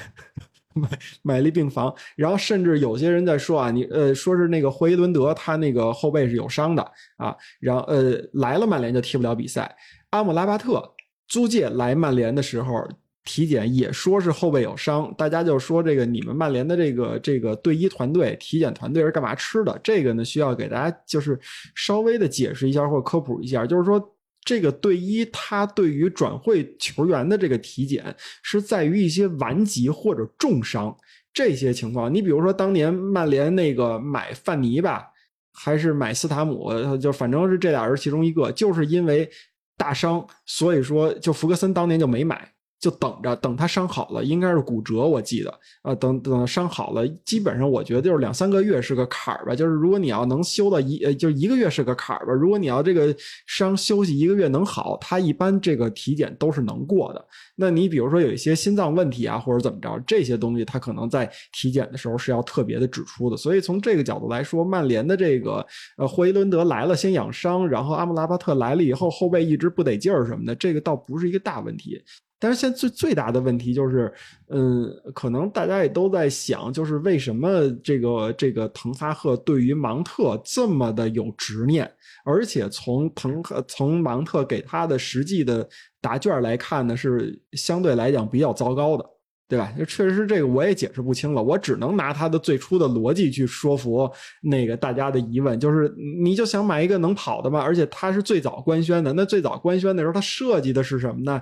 啊，我跟九老也一直在说，因为他想卖马奎尔，他想卖这个这个这个卖个托米奈，他想卖那他琼斯也走了，琼斯也走了以后，布兰登威廉姆斯也走了，等等等等，他走了一大批户口本儿。那他对于这个中场的这个人画像呢，可能就是一个能跑的英国人的进攻球员，那可能你再看看能买的里边儿啊，因为那个切尔西一直我觉得把加拉格尔放在了芒特的前边儿。所以说呢，他可能买加拉格尔不太现实。那其他的人呢，可能对于像像九老师说的那个麦迪逊，那那那你要说从跑动能力来讲的话，可能是不是滕哈赫觉得他没有没有芒特那么能跑，他在防守上面又会不会跟不上，造成他一个新的小窟窿啊，然后给其他的防守的这个劣势都给他破掉，会不会有这么一个想法？我不知道。然后就是，那你说奥纳纳，奥纳纳这边呢？他的出球确实挺准的，从几场比赛的一些出球里边，你能看得到。确确实，嗯打阿森纳那场出球都让他出，这后卫都传到没法再传了。没错，没错，没错，这个就是那你说你光有一个出球的，你前面没有接球的，那你这个人踢的不是很别扭吗？对吧？而且曼联如果奥纳纳是一个，就是说愿意把这个。站位往前提啊，能站在这个大禁区线上来跟后卫有一个互动的时候，那你就会造成，就是给后卫和中场提出一个非常重要的任务，就是你绝对不能后场轻易丢球，你只要一丢球，人家就是三四十米的吊射，在那个那个那个热身赛的时候已经被吊过一个门了，进了，对吧？那这种情况，如果你要是曼联在后防线，因为现现在来看后防线没有本质的提升嘛。对吧？那你要是说再有一些什么什么情况的话，等于奥纳纳自己也被毁了。现在已经是五场比，呃，不是，对吧？呃，四场比赛曼联踢了，对吧？三两胜两负，四场比赛丢了多少个？丢了五个球还是几个球？呃，不不不不不止不止不止，四场比赛丢了丢了七个球，你你都快平均一场两个了，对吧？那你你你说这奥纳纳，你对他怎么怎么怎么想？我觉得这个事儿确实，现在曼联就是怎么做都不得劲儿，这么一个感觉。另外，前两天看，呃，不是前，就今天看到了新闻嘛，说是东欧的那个统计的那个机构统计了从二零一四年到二零二三年这十年当中的那个转会的净花销，曼联高居榜首啊。那。那超过十亿，呃一共一共有四个超过十亿的吧，反正曼联是高居榜首。那你看最后的效果是什么？所以我觉得曼联的转会的问题，从来不是这一个赛季的问题，它可能是每个赛季都欠了一笔债，每个赛季都欠了一笔债。那你新赛季先要把前面那笔债看看怎么解决，然后再来这堆新债，然后你再发现没解决了，再来一堆债。反正我觉得就是就是一步一。横垄地拉车一步一坎儿，所以这就是我对曼联的一个评价嘛。我已经很保护他们了。嗯你确实挺保护他们的，你嗯这分打的也忒高了。要我说，实话说啊，就是曼联的问题，就是老季刚刚说的，就其实它不是一个转会窗的问题。对，就其实他在滕哈赫来之前就已经花超了。嗯，什么意思？就是你当年那桑乔八千五百万，嗯，你到现在其实是没有转化这个人，等于是就是这这笔转转会费就他他他就没有转化。然后完了以后，滕哈赫来的那个来安东尼，对，那转会窗他买了一安东尼，嗯，然后其实你买完安东尼，然后那个转会窗你还买了，你买完安东尼，你还买了卡萨米罗，嗯，你还买了利马，这这这些人之后，当年其实转会窗是花超了的，嗯，这大家都知道，他这一个转会窗就花了两个多亿，曼联当年的这个预算应该只有一个一点五个亿左右，嗯，所以其实，在花超的情况下，以至于曼联那个转会那个冬窗。你们没有买人，你们就租了人，租了一个萨比特，租了一个韦格霍斯特，嗯就两个比较主要的租租界，嗯租了这俩人，你们没有钱买人了。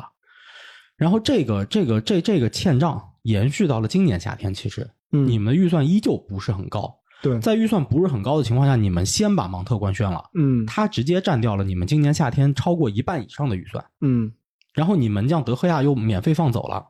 就我能理解你从战术需求上面，你可能觉得德赫亚不合适了，嗯以至于没有续约，那你必须要买一个门将。但是其实在这个点上，我就不是很理解，比如说你为什么不用亨德森？可能战术上有点不合适，或者怎么样？不是，亨德森最大的问题是他其实对曼联一直有一些不满，就是他这个人有点小富人、小怨妇的心态，一直在自怨自艾。而且亨德森也是一个，他会就是咱俩也聊过嘛，就是守门员受伤的这个问题，他有可能会很长很长一个赛季很长很长时间打不了，这个事儿比较麻烦。嗯对我理我理解，但是是不是你可能留下亨德森，或者是一个选择，就是只是在说一个假设啊，就是因为、嗯因为其实这个跟我后面一个观点是延续的。嗯就首先曼联他的钱在连续几个赛季来讲，他的转会预算是花超了的，嗯这是第一。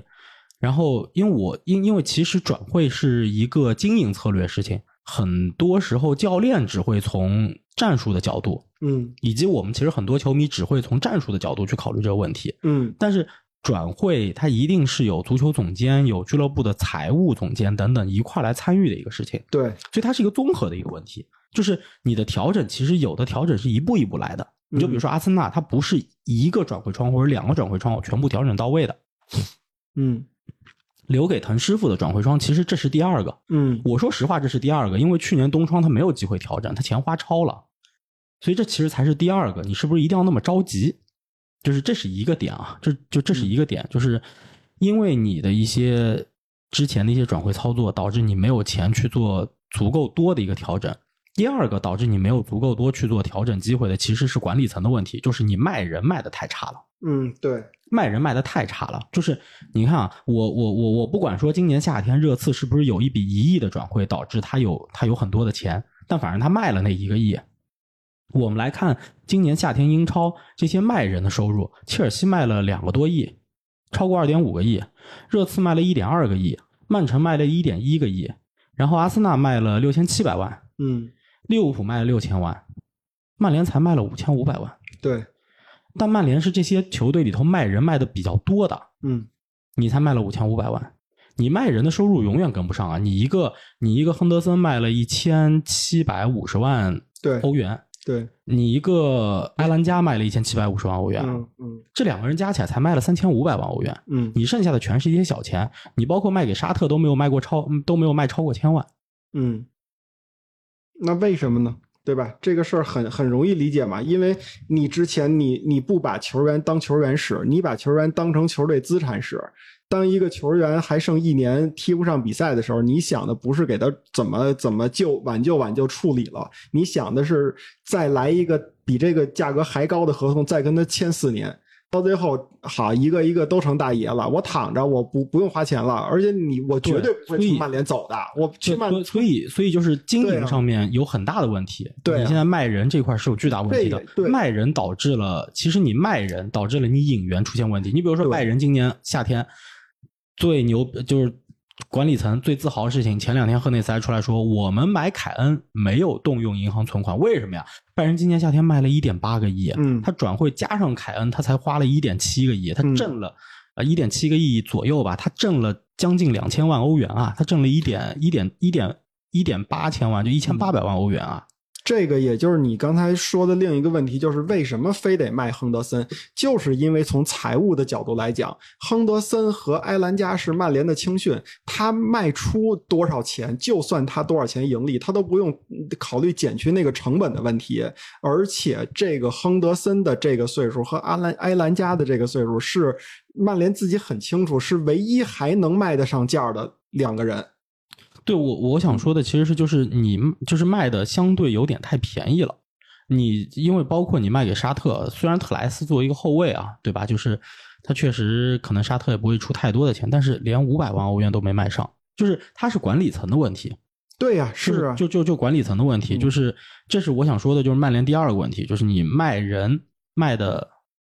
差，嗯就比不上其他队，导致你的转会资金不够。嗯当然，这个是不是跟主教练有关系？我觉得有一定关系。你就比如说主教练，他跟他很公开的表达，或者说他通过一些方式被表达出来说，就他的一些行为，嗯可能被球员或者被球员经纪人或者被其他的这种方式表达出来说，这个球员不在这个教练的计划当中，他可以找嗯下家了，那别人肯定下家。嗯别人肯定来压价，对吧？嗯你其实当然了，这些球员可能有的像马奎尔今年夏天没走，就是一个很尴尬的一个局面，因为就是老季刚刚说的工资的问题，嗯，麦克托曼奈也一样。对，就他他就不愿意走了。嗯那这种他有这种情况的存在，对吧？但是 anyway，你曼联在整个运营管理当中存在很大的一个问题，嗯这个我觉得是需要解决的。解决不了这个问题，解决不了。不解决得了，只不过是时间问题。就是什么时间呀？现在现在那些管理层要干嘛呀？管理层要说什么？再过两年一百个亿把曼联卖出去，他想什么呢？你说他有这个心态，他怎么可能还说在足球场上再多想一些事儿？你看现在曼联遇到的哪有多少问题是真真正正出现在足球场上的？我觉得很多都已经是，哎呀，我我觉得现在曼联就是四处窟窿，四处漏风。不是你起码来说啊，起码来说嗯就是、就是时间，嗯起码把这些人合同可能耗完了，嗯，就是它是一个办法和一个方式，就就就那你就得看这个主教练不是这个管理层怎么看新来的这些人了。咱假如说霍伊伦德跟马夏尔似的啊，那个开始的一个赛季打的还不错，挺好的啊，那那个那个突然伤了，或者说突然有有点什么小问题了，又又又又不高兴了，那对吧？你你这边你是考虑给他转手出去止损呢，还是说你再给他一合同，再签八年，再签个六年？那不是又成了一波这个新的马夏尔和琼斯了吗？对，这其实也是我想说的，嗯就霍伊伦德他本身应该是代表未来的一笔签约，嗯你们花了七千万出去，我不认为在五年前或者说在十年前那个相对比较强的曼联会买会做这种交易，啊，五年前买了马夏尔嘛，二十岁，然后八千万，就。呃呃，对，嗯但五年前不是那个，就是也属于是重建期的那个时候。嗯但我确实觉得曼联在有的交易上面，当然五年前因为曼联那会儿很挣钱，嗯就那个时候很挣钱，他的他可花的钱是远远比现在多的。嗯对吧？就因为那个时候曼联整个工资架构什么的都没有那么高，嗯就还没有完全提起来呢。那个时候没有博格巴，那个时候没有德赫亚那些高工资，嗯，因为它整个薪金结构和转会的这个资金结构它没有完全提起来，对，它可花的钱比现在多。嗯但你现在在现在这个这个档口，你去买芒特花了这这些钱，然后买霍伊伦德花了这些钱，我觉得就多少年前曼联可能他是不会做这个交易，什么意思？不是说光也不光说是钱的问题，老季，嗯，我说的是什么？就是以前的曼联，他很少会把一个宝嗯，压在就是一个刚刚在顶级联赛踢了一年的年轻人身上。嗯就是我觉得这种事儿是哪些球队做的？是多特做的，他去买哈兰德，他去买桑乔当年莱万，嗯对他去买桑乔，他把这些人培养到一定程度，然后转手卖钱，嗯就是是是是这个级别的球队干的事情，他他他他不是曼联这个级别球队干的事情。嗯但是但是如果你说曼联现在他处在重建或者怎么样，你需要去干这个事情，就像当年阿森纳可能去买厄德高，嗯这种情况，因为厄德高在皇马一直踢不上，他在西甲被租借，被到处租借，然后踢比赛嗯这种情况，然后阿森纳把他租过来，后来把他买断了。嗯，你可能不得已在球队重建过程当中要去做这种要去做这种决定的话，那曼联就我现在想提的一个问，就是曼联他到底是想把经营的策略是定在一个我要发展长期，还是我要立即出成绩？嗯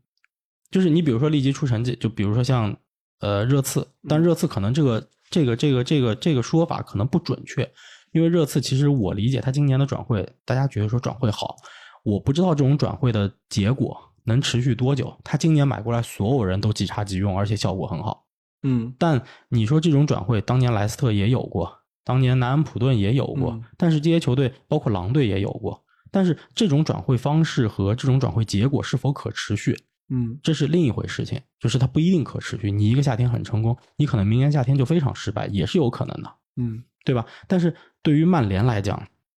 对于曼联来讲，你是选择要去做一个长期决策，还是做一个即插即用型决策？热刺它现在就是一个即插即用型决策。今年夏天它所有这些买人，你不会看到说哪一笔买人，它是为了说我建设五年以后或者说三年以后的球队，嗯去做出的一个转会决策。嗯，阿森纳今年夏天的转会也是一个即插即用型的转会，他没有说我嗯去买一个谁，这个人可能是我未来，呃，我我我我相对去培养他，然后把他逐渐的放在哪个嗯位置上，我把他培养出来，这种不不太有。但曼联现在显然是有，我这么说啊，我这么说，表面上看似是有，就是买霍伊伦德，对吧？二十岁的他没有打过，就是太多的没有被太多的比赛来印证过他的能力，可能看到的都是他的潜力。但是问题在于哪儿？问题在于曼联需要的这个位置的人，如果不买霍伊伦德，都是一个亿，甚至一点一点二个亿、一点五个亿起步的。那怎么办呢？现在就是他不买霍伊伦德，我也没想出来。你包括咱们传的这些，这个跟曼联有关系的这些前锋，好像没有谁是真正的说是能作为曼联的选择的。所以这就是我觉得几个问题综合下来以后，嗯特别难的一个点。首先，转会预算不多，因为之前花超了；第二，卖人卖的特别差，导致你钱一直也不够对，一直不够。嗯第三就是你的策略，呃，我觉得是有，就是他的策略是有一些问题的。嗯就是你在官宣芒特之后，嗯然后后面你发现中锋还是不行，嗯。你还得买中锋。哦，对，因为他还想当时为什么不着急买中锋，还想着格林伍德能回来呢？对啊，嗯就是你的你的策略也一直在做一些就是摇摆，嗯，就所有这些问题，就他他真的不是一个足球俱乐部了。现在给对呀、这种就是感啊觉就是这意思嘛。所以我觉得，就是光说他的转会有什么问题，已经已经是太小的一部分了。我觉得我现在特别能用我当时给我的家长去解决解释中国足球为什么不行的这个事儿来解释这么一个，就是说，你比如说有一个有一个孩子考试，他考一百分的卷子，他考了一八十分，考了一九十分，那我能明确的知道那二十分是他的短板，对吧？是他的知识漏洞，那我就补这二十分。当然，这二十分里边可能有一些粗心大意的，它不是一个呃这个实质上的知识漏洞，那你可能下次注意就可以了啊。那你就说补这二十分的事儿。现在曼联是你一个一百分的卷子考一三十分，然后那剩下七十分，你你问我说你先补哪个？他哪个都是知识漏洞。那我我我觉得真的就是你没法说是这个曼联怎么能让它好起来。问题确实比较多。你其实包括最后引进雷吉隆，其实他是作为帕瓦尔的替代品。你们当然是想买帕瓦尔，但没钱。不是你的这个不，这个我倒觉得倒不是说这个，是因为卢克肖还有那个马拉西亚全都受受伤伤了他现在没边后卫，他现在是等于必须得把右边后卫的那个达洛特给搁到左边儿，然后呢，你把万比萨卡一直在那儿搁着，这俩可千万别伤。幸亏来了雷吉隆，这俩是但凡伤一个，要没雷吉隆，这这连就就得打三中卫了。当时你们也是想签帕瓦尔，就是就是没钱嘛。是马啊，库那尔不卖是不出相去相。对相买嗯那个什么，所以我们还签了一埃文斯嘛。对，你们这个中后卫组合真是不是中后卫的队伍是蛮庞大的。对，瓦拉内、利马、林德洛夫、马奎尔、埃文斯，但确实没有想到马奎尔加埃文斯的组合那么快就出现了。我我也没想到，我没想到他先上的就是让埃文斯这么早就上了。因为都伤没了呀，对，人都伤没了。对，嗯嗯，所以曼联曼联的问题还是比较大。这嗯当然，我还是觉得你这个这个引援转会的分儿打的还是蛮高的，但我反正我我我我不会，我可能不会给他打那么高的分儿。嗯就虽然虽然存在很多无奈吧，嗯那桑乔在我看来就是一个非常彻底的失败的签约，非常彻底是啊，不是桑桑乔，这个芒特。呃，蒙芒特特啊嗯，就啊，对你还没说到桑乔和安东尼呢，你说这怎么弄？这桑怎么弄这俩？两两个亿没了呗，对呀、这真是两个亿就没了。两个亿没了。嗯，格林伍德两两亿五千万没了。对，但嗯我觉得核心还是在于什么啊？就是，嗯，在于球队的主教练以及球队管理层的一些操作吧。嗯就是举一个举一个其他的例子，就是今年夏天沃克凯尔沃克曾经要走，嗯曾经要走，但是，嗯，那个大光头请他吃了一顿日料，嗯，然后把他给说回来了。对，就是我觉得有一些我们这是你请多少吨日料都送不走，你知道吗？ 就是他有的有的时候是一些是一些相对的一些管理的艺术吧。我觉得滕哈赫确实在这一块上面会差一些。嗯他是一个比较硬派的那种教练，对就是他对是那种鹰派的那种教练，他在一些管理的艺术上可能不是太重视这些事情，而那些南欧人，就西班牙人、意大利人，可能比较擅长搞这些搞这些这个浪漫文化的东西吧。对对，所以在这一块上可能有些优势。也但是巧了，曼联这几年买的人有一大部分，咱就实话实说啊，心里有问题，嗯，对吧？你看像博格巴，你看像这个桑乔，对吧？嗯就是属于是，咱不是说心里有问题不就肯定是球员的错啊，那倒不是。但是你说他这种东西在，就是你要是踢顺了，他是很容易掩盖的。但你要那会儿博格巴也有踢的相对比较顺的几场比赛嘛，有对有对，那会儿就好着呢，你好我也好。那如果要是出现了这种就是波动，马上这些球员就会有一些自己的这种反应。那你这些不是你能控制得了的。但老实说，安东尼我也不想攻击一个人，但是从他的面相，就是他的那个整体的长相、表情，就是你会看到他没有笑脸，就他嗯在场上从来没有笑脸。我不觉得他是一个性格很好的人，就是我倒是看过他笑，但是他有点嬉皮笑脸。但是安东尼，哎，最可惜，我倒觉得这今年的这个所有的曼联的球员里边最可惜的，我觉得是安东尼。为什么呢？就是上赛季一直是就是没找到自我，然后那个画了个圈圈，被大家说了一个赛季。这赛季好像还稍微的管点用，开点窍了。他至少在场上的时候，你觉得他那个活力还起来了啊，还还射门柱了，对吧？但是就就马上就开始就有别的事儿找他了。嗯，那就嗯没辙了。但真老周这个眉头那个表情，我真是就我我个人确实不是嗯很理解当时这笔转会。当然，现在其实很多人也批这笔转会，因为价格太高了嘛，嗯，而且带的完全是自己的底气部队嘛，对吧？就曼联存在的问题还是比较大，再加上现在球队这个疲于应付这个政治正确的问题，嗯有的确实给确实给球队带来太大的一个负面的一个影响。嗯其实赛季初我们当时还挺看好曼联的。啊，是对，嗯，回头回回头回头聊的时候，就接下来我们聊的时候，可能还是会聊到这个问题。嗯嗯，曼联，我们其实觉得也就也就这样了，啊也就这样了。，对，也就这样了。就这个球队问题确实比较多，嗯，确实比较多。李指导，这曼联你给他把把脉，看看有什么办法吗？我没办法，我觉得你们该说的都已经说完了。嗯，这个队值得开几次吐槽大会。对，我觉得，我觉得桑，我觉得滕哈赫该该做的事儿也做了。其实他为激活桑乔做了很多事儿，比如说嗯让他他来找训练团队来帮桑乔怎么找回找回以前的状态也好，或者说怎么怎么为他设计战术，哎他该做的可以了。嗯桑乔现在跟他这么撕，一定后边是有什么问题的，我觉得很怪。嗯行吧，嗯，这三个队讲完了，我我我那主队我们留到后面的环节啊，好就我们还是先把英超讲完。嗯讲讲英超其他球队吧。那么还是从 Big 六接下来讲啊，这个切尔西，切尔西今年夏天又挺热闹的，嗯买人卖人都挺热闹的，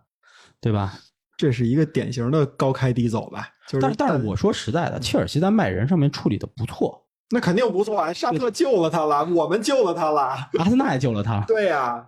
就是就是我其实之前也跟老季一直开玩笑，我说你们呀，还有阿森纳呀，还有这沙特呀，真是把这切尔西给救了。本来他那些人怎么办呀？其实他在这块上面真处理挺好。你看哈弗茨，嗯啊，芒特是他自己青训啊，咱就嗯不说。他这个哈弗茨、科瓦西奇、这个库里巴利，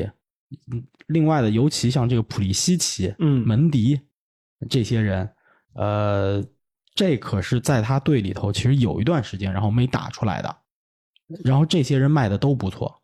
普利西奇卖给 AC 米兰，AC 米兰卖了两千万，对，门迪卖给沙特卖了一千八百五十万，嗯这可都不低。对，科瓦西奇卖给曼城，嗯卖了将近三千万，对，两千九百万吧，嗯对吧？库里巴利也是卖给沙特两千三百万。嗯切尔西今年夏天卖人可是卖出去了二点六七个亿，没错。大家老说他，你怎么又签一个又签一个？是他卖的多，他没他怎么卖花得多钱。，对他他他花了不到两个亿，对，他签的人尼克不还卖少钱了呢，啊。尼克还卖给 AC 米兰的呢，一千五百万啊！对对提提克对提提克克卖了，对啊，嗯他包括卢卡库租借租了五百八十万，嗯对吧嗯？奥多伊还奥多伊还卖了奥三多伊百五十300多万，嗯，对啊嗯阿姆帕杜他都卖了八百一十万，对，所以他确实，呃我们说的都是欧元啊，对，嗯所以他确实在卖人上面操作的非常的到位。到位，嗯对，你们真是救了他了，嗯所以以至于他其实有足够的、充足的转会资金去签那些人，哎，你听过今年夏天有一个说法叫“一季毁三贤”吗？没，就是一季是什么季呢？就是从切尔西卖人，他他把哈弗茨卖给了阿森纳，把阿森纳的进攻体系毁了，嗯、然后他把芒特卖卖给曼联了，把曼联的小典礼中场给毁 了，然后自己没没有中场了吧？这边买一个凯塞多，那边买一个那个那那谁来着？拉维亚，拉维亚，然后把利物浦的俩人都给抢走了，闹得利物浦没人了，把利物浦给毁了，一记毁三贤嘛，这叫。利物浦一会儿说吧，嗯利物浦我们下一个说，对，嗯先说切尔西。其实切尔西，但切尔西现在买人也有问题，就凯塞多这两场表现并不好， 哦，对，嗯，凯塞多的表现并不好，就这个我们现在很难说他问题出在哪儿，因为切尔西这两年的阵容变动太大了，嗯，然后教练也是新来的，对，我觉得切尔西还需要还需要再观察。波切蒂诺绝对是一个有东西的教练，嗯这个我觉得李指导有话说，但你需要给他时间，对吧？你需要给波切蒂诺时间。嗯而且我没见过，就是，呃，我没见过，就是说有绝对资金支持着波切蒂诺什么样。我觉得波切蒂诺，你稍微给他过点苦日子吧，他还好。就而且关键是这么多人，有哪些是波切蒂诺想要的呢？嗯，我现在真不知道。因我为觉切得尔还西是，嗯，切尔西这俱乐部有点怪。嗯，对，我觉得还得看，就是切尔西其实今年夏天有一个重磅转会，到现在还没上场，就是恩恩昆昆库。库，这个人现在可能能解决掉亚冲的问题。嗯，因为因为现在切尔西的进攻是有问题的，我们可以看到切尔西这几这几场比赛，就是你看了切尔西比赛的话，他不是没有创造出来机会。斯特林其实其实斯特林现在在波切蒂诺手底下是被激活的，嗯他是能创造出机会的，但是现在亚克松就是那个杰克逊，嗯，他没有把握住机会。对，目前有一个统计，他是英超四轮比赛结束之后，他错过了六个绝佳绝佳会，机会这是排在英超第一的，嗯这是排在英超第一的。如果他的进攻机会的转化能再提高一倍的话，这个要求并不高，他的那些球不难进的。如果能提高一倍的话，切尔西不是现在这个积分和排名。嗯嗯，所以，当恩昆库伤愈回来之后，恩昆库的伤其实是是签约以后才受的伤，对所以这这他这热这身东西赛没都办打法。半天了，对，这东西没办法，他是国家队训练的时候应该是受的伤，这这这没办法啊。等恩昆库回来之后，我觉得切尔西的期待值可能会被可能可以进一步提高一下。嗯恩昆库在德甲还是真的是表现非常出色的，是拿过德甲赛季 MVP 的，嗯他的实力绝对是有的，就是还是得还是可以再看看的。嗯当然，切尔西的中场现在调整确实是很多。你看，他现在中场基本就全是新人，恩佐、丘库埃梅卡、对，加拉格尔，加拉格尔因为租借回来之后，对吧？然后这个凯塞多、嗯拉维亚，这都这这俩都是新买进来的。嗯其实其实四个人都是新买进来的。对，加拉格也不是也不是切尔西原来的这个中场中场球员所在的，他是租借回来的，嗯所以他确实都是新人。嗯，我觉得呃咱们这么说啊，就刚才李指导提到的，说这里边有多少人是波切蒂诺想要的？我觉得以现在波切蒂诺和切尔西之间的这个关系来看呢，至少波切蒂诺入主之后的这些球员，我可以基本默认为是他想要的。呃，凯塞多这个事儿啊，我觉得大家就是就是像九老师说的，咱们再看看为什么呢？因为凯塞多就是现在这个夏天，他应该是就不是也是了啊，奔着标王那个级别去的。那有凯恩有赖斯，但是这这基本上是在第一梯队里边的这个价格，对于一个二十一岁的人来说，对吧？一个一个小孩来说，那你这个价格是。呃肯定会是万众瞩目。那上场他是其实波切蒂诺对于这个，就像咱们刚才说，那你太后你你你好几场比赛没打了，你过来来录个节目，我们先不让你当主持人，对吧？ 嗯，你先打个六十分钟，你先那个上场热热身，对吧？他他其实那个凯塞多的思路差不多嘛，他是那个第一场比赛还是第二场比赛那个那个就是替补上场嘛，但是没想到那上场以后就造点，嗯，这太背了，你 开开盘跌停。那跌停以后，可能他会有一段时间的这个心理建设，对于他自己来说，对于球队来说，可能都需要一段时间的这种这种心理按摩。那但是我觉得，对于切尔西来说，有足够的时间和机会来给这些人。嗯，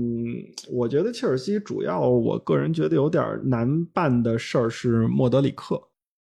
就这个人，感觉确实这应该是去年的东窗的时东候窗吧，跟那个阿森纳抢的。哎呦，我对天哪，这俩人就好像没就没见过没见过人一样，必须得买。啊，结果把这个价格炒到了这么高的这个这个水平，结果没发现，就是谁也没有想到他对于这个英超的适应性这么不好，以至于到现在都没有完全适应。热身赛好像打得不错，但是对吧？我记得好像呃那个莫德里克热身赛有几场打得还可以啊，但是回到联赛以后又出问题了。这个就说明什么问题？就是英超它有自己的气质，但我跟你说嗯啊，穆德里克的问题，我还是就前面说曼联引进霍伊伦德那问题，嗯他没在顶级联赛踢过，嗯他在顿涅茨克矿工踢过，嗯，但是他在矿工踢的这个这个数据这表现不，管用，老实说也就那么回事儿，嗯就是因为乌超是一个什么水准的联赛，他在乌超打出的那个表现，你放到英超的这个级别来，那真不是一回事儿。嗯，就是我们说哈兰德在萨尔茨堡红牛打出的那个成绩，他到了多特蒙德，在多特再打出那个成绩之后，然后曼城花了那样一笔钱去引进他，或者说全欧洲愿意花多少钱去引进他，嗯然后他在曼城又打出了那个表现之后，他现在可能价格在往上走。而穆德里克他在顿涅茨克矿工可就只踢了两个赛季，对，他就他在顿涅茨克矿工这个球队可只踢了两个赛季，而且第一个赛季表现其实是很一般的。嗯嗯那第二个赛季好了一个赛季，你就好啊，好了半个赛季，其实也就你就好了半个赛季，然后你在东窗就愿意花这个钱去买这么一个人，我觉得是，反正伯利入主前的切尔西，我不觉得阿布会做这个决定嗯嗯啊，我不觉得阿布会做这个决定，嗯，所以所以这个就你对于年轻球员的这个这个使用和期待，我觉得是有问题的。嗯，就是本身就是有问题。所以穆德里克，看看他的成长性吧。反正现在来看，我觉得他的水平也就也确实也就也就这样了。有没有期待呀、就是对其他的人，我个人还是觉得雅克松亚克松，嗯，，对，但是但是还是那点啊，就是霍伊伦德也好，雅克松也好，包括拜仁的特尔也好，拜仁的特尔其实属于效率挺高的了，就是在德甲平均六十五分钟进一个球，对吧？嗯十八岁球员，你还能你还能指望他怎么样？但是为什么今年夏天我们还是得要开恩？你不能把特尔指望他就是这么一个年轻的球员，嗯没有顶级联赛就是作战经验的。就这个作战经验是指你在顶级联赛的其他球队作为一个主力前锋，你打了完整的一个赛季、两个赛季，甚至三个赛季，甚至你这支球队是参加过欧战的，你甭管是欧冠还是欧联还是欧协联，嗯嗯嗯你如果没有这样子的一个参赛经验的球员，你去到一个豪门。要担任一个主力中锋的位置，我觉得压力是太大了。嗯，对，肯定有压力，所以雅克松现在也是这个问题，嗯这就是为什么我说你看看恩昆库，嗯嗯，看过看看恩昆库，但是恩昆库也得且着呢吧，我觉得他好像也是伤比较重的那种，下半赛季嘛，对，嗯就得一支一竿子又支到明年去了。对，我比较看好的是，也不叫比较看好，应该叫期待吧。我比较期待帕尔默和那个拉维亚。拉维亚到现在是还没出场过呢，十九岁。就是我我在想看，就是这种南安普敦的这个后腰啊，这说是那你说，当我买不到凯塞多，当我买不到赖斯的时候，大家第二第二志愿就直接报到了拉维亚这儿，那肯定说明这孩子有东西。那我也想看看他这个现在已经到了豪门了，对吧？如果要是有比赛能让他踢上的话，看看这种这个小孩十九岁的后腰能有一个什么样的表现。帕尔默呢，他其实，在曼城已经开始在，呃，你不能叫证明自己了，但是已经开始在崭露头角了，而且很多的比赛里边，他在最关键的时刻开始发挥作用了。你比如足总杯，呃，不是什么足总杯，就那个社区盾杯的那个，呃，是是半半平比赛还是首开纪录忘了，就那个球是帕尔默进的吧？就等于这个孩子他其实呃很管用。嗯，那在曼城的这个体系下呢，因为放走他的时候，德布劳内应该是还没有大伤。那如果假设说不德布劳内不伤，那你前面还有一个福登的情况下，确实帕尔默机会不仍然不会太多。那现在这个已经给你到了切尔西的话，而且这场比赛就是他已经出场了一次了嘛，价格也不贵，才一千八百万。所以我觉得他的这个呃，他不是不是他他他不是一千八百买的啊，那这个这个，但是我觉得他的这个这个可以期待期待，看看能有一个什么样的这个表现吧。科尔维尔我也觉得可以期待，嗯嗯，嗯都快在国家队挤掉你们马奎尔主力位置了。啊，对，那没办法，这啊帕尔默是将近五千万，四千七百万买的，嗯，嗯你知道，嗯，对你们这个曾经的功勋主帅，现在带领这个球队有什么表达一下祝福，还是 有没有信 心？有信心？我实在我不太清楚，就是波切蒂诺最后在热刺最后一个赛季究竟发生了什么。然后球队会崩溃，他会被解职。这里边有什么事情发生，我也不知道。所以，但是在切尔西这个开局，我觉得真的不是一个不是一个很好的现象。我不知道他怎么能带这个球队能从这个从这个现在这个情况当中走出来。我现在看不到，我看不透。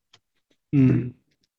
那我可以说理解成你对波切蒂诺目前的状态有点悲观吗？或者说叫谨慎不乐观？对我有点悲观，尤其是就切尔西三比零胜卢顿那场比赛，因为斯特林活跃，斯特林激活没问题，但是斯特林如果承担了一个射手的这个功能的时候，那这球队就快完了，早晚要出事儿。要出事儿。是，嗯，而且他们这个几笔买卖做的，我觉得很奇怪。我甚至我不想说，我我甚至觉得阿森纳、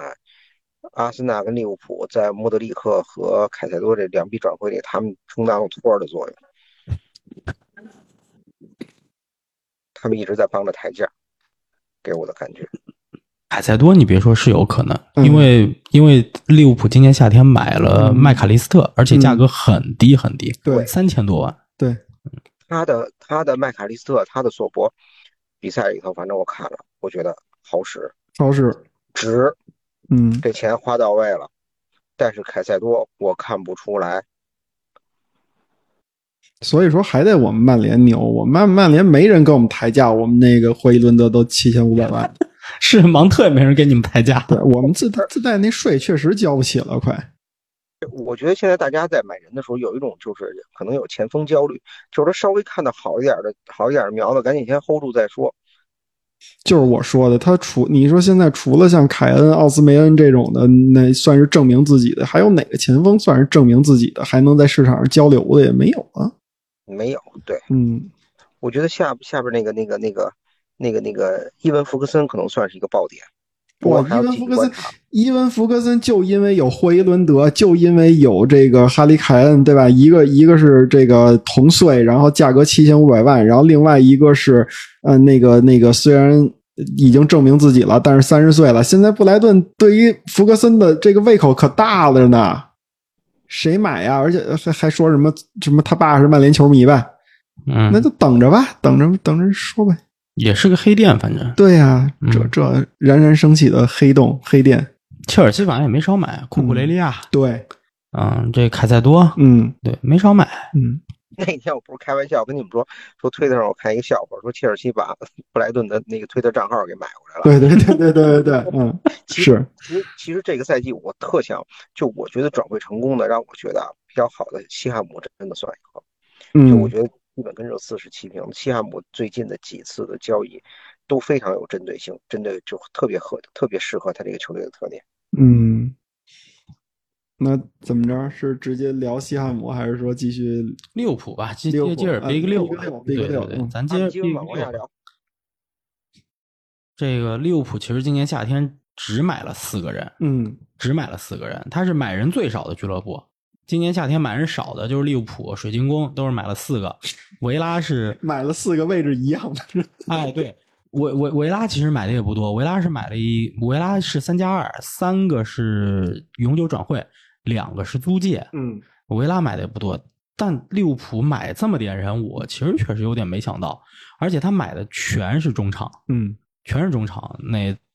对吧？索布斯洛伊，嗯，然后这麦卡利个斯特麦卡利斯特、格拉芬贝格拉克芬贝克，对，然后再加上那个远藤藤航。航啊、全是中场。嗯就我们其实一直之前就一直有说，不是我们，就好多人都在说，就利物浦的中场现在是有问题的。嗯中场尤其是腰那块儿不够，因为之前他靠亨德森做这个节拍器，当年买来了蒂亚戈，他又就扎叔又使不好这一类球员，凯塔其实也算是一个比较失败的转会，在当年，嗯所以他的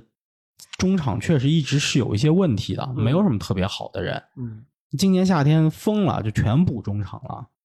那谁叫他这中场的被拐跑俩呢？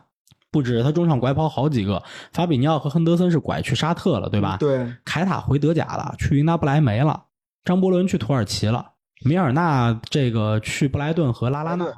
相见去了。但是这些吧就，他中场其实没人了，就但是对这些好，呃这些好处是不是不叫好处？就这些人呢，他因为都是免签嘛，也就是说，这个基本上这合同到期了，那所以说这个利物浦应该是有就是有预见性的。那嗯，亨德森是属于那种可卖可不卖的，对吧？因为他毕竟年纪在这儿了。对，但他就法比尼奥卖的贵，对就卖给沙特卖的就是贵。说明什么？就是说明他其实，在那个上赛季开始，他的中场已经没有厚度了。那对这赛季，然后再再拐走俩，你就比较捉襟见肘了。他等于现在中场是大换血了，对，就留下的埃里奥特，这是之前伤过的，嗯然后柯蒂斯琼斯，嗯，这也是青训出来的。对然后完了以后，蒂亚戈是那个要么是伤，要么是就反正上场了也就那么回事儿的，就扎叔有点不太会用的。嗯嗯对，所以其实他中场最常用的那几个人确实也都走了，嗯，以至于现在你看加克波都打到中场去了。对，嗯嗯，所以他今年就疯狂补中场，真是疯狂的补中场。对，但是我觉得至少这三个人啊，咱不说那格拉芬贝赫，因为还没上场呢，我倒觉得像远远藤航、麦卡利斯特、索博斯洛伊还是比较管用的。那大家也在说这个这个队的活力好像又回来了，不知道能就是能。撑多久？而且另外就是利物浦这两个赛季，他也有一个问题，就是伤病会突如其来。嗯嗯，那现在来看，就是这些人目前也没有太好的替补。其实还好呀，我比嗯较羡我比较羡慕利物浦的一点是什么？他基本上各个位置都有替补。嗯我觉得他现在最捉襟见肘的位置其实是中后卫，嗯嗯，只有三个中后卫：嗯范戴克、马蒂普和科纳特。嗯当然了，乔戈麦斯你要让他硬打，他也能打。嗯但是更多的乔戈麦斯还是作为一个就是阿诺德的这么一个替补去使用。嗯所以其实他在大多数的位置都能有两个人来，两个人来轮换，对嗯来轮换。嗯，而且利物浦今年只是踢欧联杯，对，只是踢欧联杯，所以相对来说，我觉得他的任务都还好。你中锋的位置，若塔是能踢的，嗯努涅斯能踢的，而且若塔还能踢边，他和路易斯·迪亚斯还能还能形成一个互补。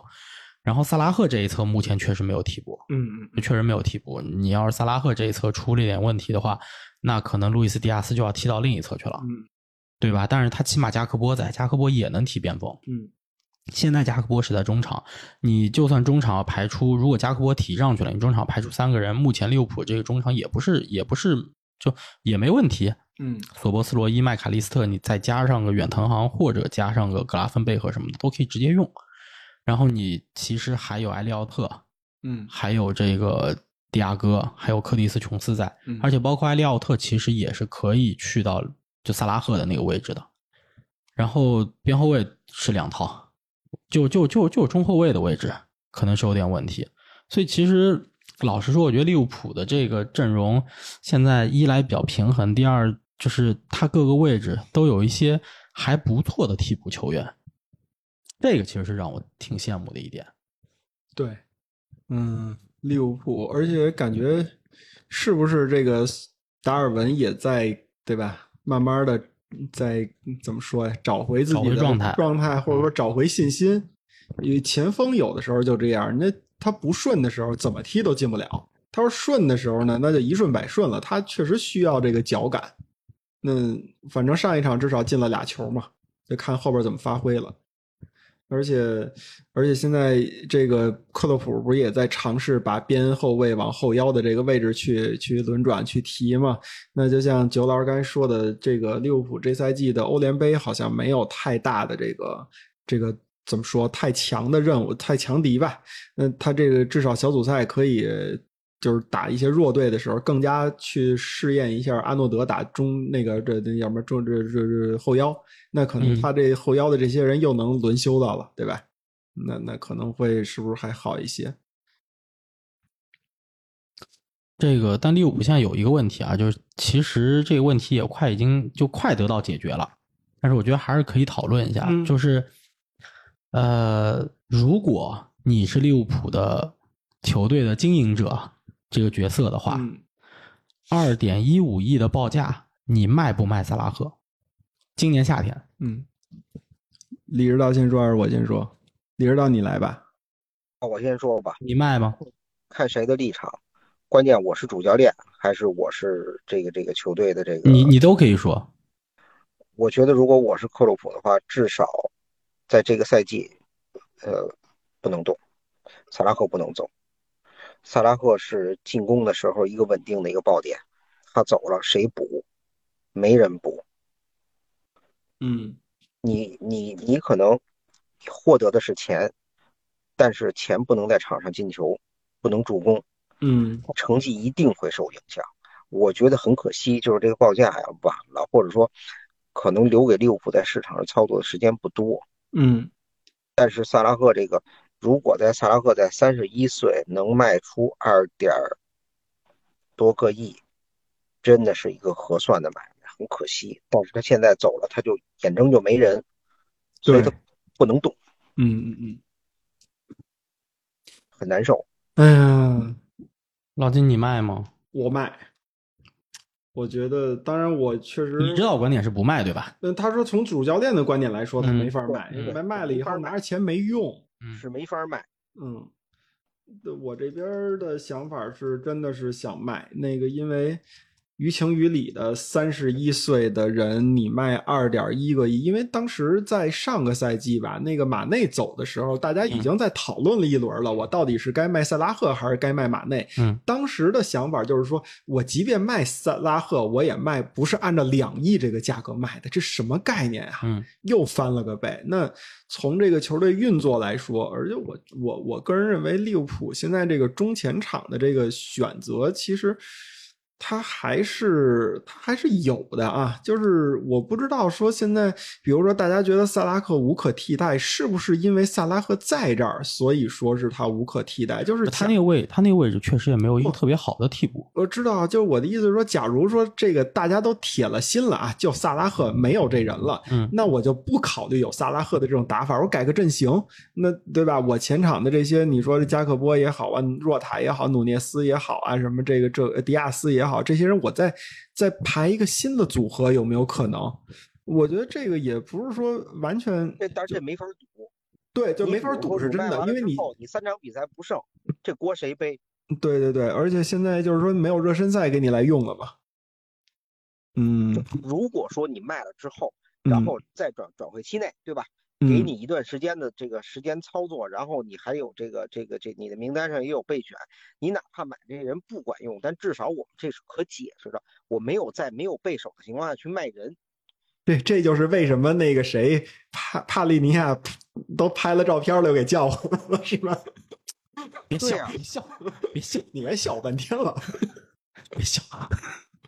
是呃对，就是李指导说这个事儿嘛，就是你你让我拿着钱管什么用啊？到这会儿了，哎，你你你你这个你这个小同志立场不坚定，刚 刚还说卖呢，你现在怎是么回事？不是我我就是说这个事儿，确实我我没我刚才不是说了吗？我没有站在主教练的立场上去考虑，我是站在利物浦俱乐部的这个角度去。哎呀，是不哎，你说这是不是曼联球迷的毛病啊？这这都第一第一选择且已经不考虑足球了，不，我老实说啊嗯，之前因为他报价是之前是报一个亿，嗯一个亿的时候我觉得不卖，嗯。后来报过应该是接下来就是报的一点五亿，对加上各种各各种可能产生的奖励，呃，就后续的这个这个这个这个浮动浮动价格应该是总价会到二点一五个亿。嗯老实说，我觉得这个价格它就该卖了。就我我我其实是更多站在球队管理层的角度，但是如果我作为主教练，我能够接受这个决定。为什么？嗯就是利物浦现在进攻锋线就进攻线上其实是有人可以用的，嗯就是萨拉赫这位置没有一个很好的替补，但是不代表确实没不代表没有人。首先，若塔和那个若塔和这个路易斯·迪亚斯都都有能力可以去打这位置。你作为轮换来讲，加克波你可以顶上去，嗯嗯就是你中锋就放努涅斯了。嗯加克波是可以去打边锋，就可以往前顶的，他不他他不一定非得在中场。然后你还有个埃里奥特，其实是可以用。虽然我们说埃里奥特大伤之后确实跟之前有一些差距，但我觉得还是在一个逐渐恢复的一个过程。那你这个，而且他现在中场的人数是够的，就我们说今年他补了那么多的中场，虽然拉维亚最后竞争失败，但最后不也补了格拉芬贝赫嘛？嗯他中场人数也是够用的。这种情况下，我倒觉得，嗯，萨拉赫很难再卖出这价格了。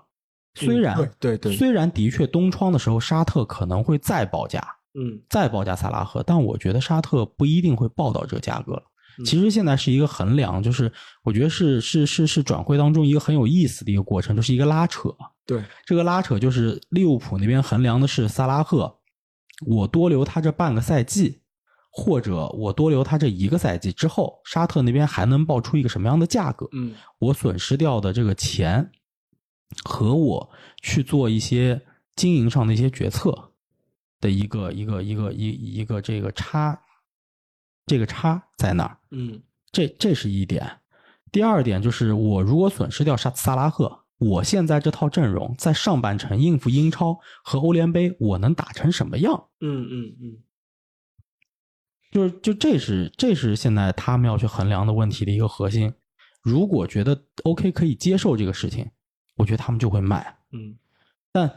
目前来看，克洛普肯定是站在一个坚决坚决反对的一个立场上的。嗯，就是克洛普肯定还是作为现在要为成绩负责的主教练，他肯定是站在一个坚决反对立场上。 对，你们把钱挣了， 锅我背，我不干这事对儿。 啊，肯定是。但但我还是那，就从我的角度，如果我站在即使我是利物浦主教练这个角色，我觉得我能接受这个决定。嗯就是我在现有阵容情况下，其实少少掉一个萨拉赫，也不能说这个阵容就很差。嗯更何况，其实现在呃联赛杯的压力也不是很大，联赛杯接下来踢利物浦啊，不是接接下来利物浦踢莱斯特，嗯然后欧联杯的压力是非常小的。其实，嗯就这种情况下，我倒觉得利物浦可以出手，因为我的估计是，是我的预估啊，不一定准，就是沙特在东窗不会出那么多钱。我这这都不用预估，我觉得肯定不会，因为我觉得现在二点一几个亿已经含有了很就是不小的对利物浦买不了人的补偿，嗯对对对，已对，经有没错，了我刚才对正想说这个，就对这钱里包含了给利物浦的精神损失费了。对，就像就是其实就跟那个主教练，我拿着钱干嘛，对吧？我没有用一样。那你说我这个队，我就看上了你这个队员了，那我除了能再多给你点钱，我也给不了别的了，对吧？我再给你一队员，你也你也注册不了。对，嗯，所以我倒觉得现在这钱啊，卖也就卖了，你东窗之前顶一顶嘛。嗯其实今年在东窗之前需要顶一顶的球队还是挺多的，拜哎这仁个需要顶一顶，嗯巴这萨个也需保要护保顶价一顶，嗯，对吧？对，这个价格下，我倒觉得真的能卖就卖了，嗯因为因你为东窗还有机会再去补啊。不行，你知道为什么吗？我觉得如果我是主教练，我的考量是路易斯·迪亚斯跟努涅斯这两个人，其实某种程度来说还是比较粗线条的球员。这嗯比赛打顺了，一顺百顺，嗯他要不顺，这俩接连的撞南墙，很难自己调整。过去这三这这这三位老人里头，其实都是我觉得他们的这个这个这个组合组合也好，或者技术细腻程度也好，都比现在这俩年轻的要就相对年轻的要强。这时候萨拉赫要一走，这前面这个三叉戟就没有主心骨了。嗯至少萨拉赫还带着之前的，包括他这个，你看，你看努涅斯的进球，很多他的这种有威胁的这种攻势也好，或者说他的行为也来好，要不就是萨拉赫从左边那边啊、从右边给他给他拉出的空当，他吸引了防守球员，或者要不就直接的助攻。嗯萨拉赫这点，这个一点要没有了，这俩要陷入重围，尤其那，哎呀，这他们就慌了。嗯战术影响肯定是有的，但我还是那个想法，就我这是村儿就没这店儿了，是吧？对，一个是过这村就过这村就没这店了，第二个就是转会啊，它还是一个非纯竞技角度考虑的问题，嗯，它还是它还是一个综合考虑问题，就主要在这儿。我确实觉得东窗你在卖，首先沙特出不起这么多钱，第二你无论要去挖谁，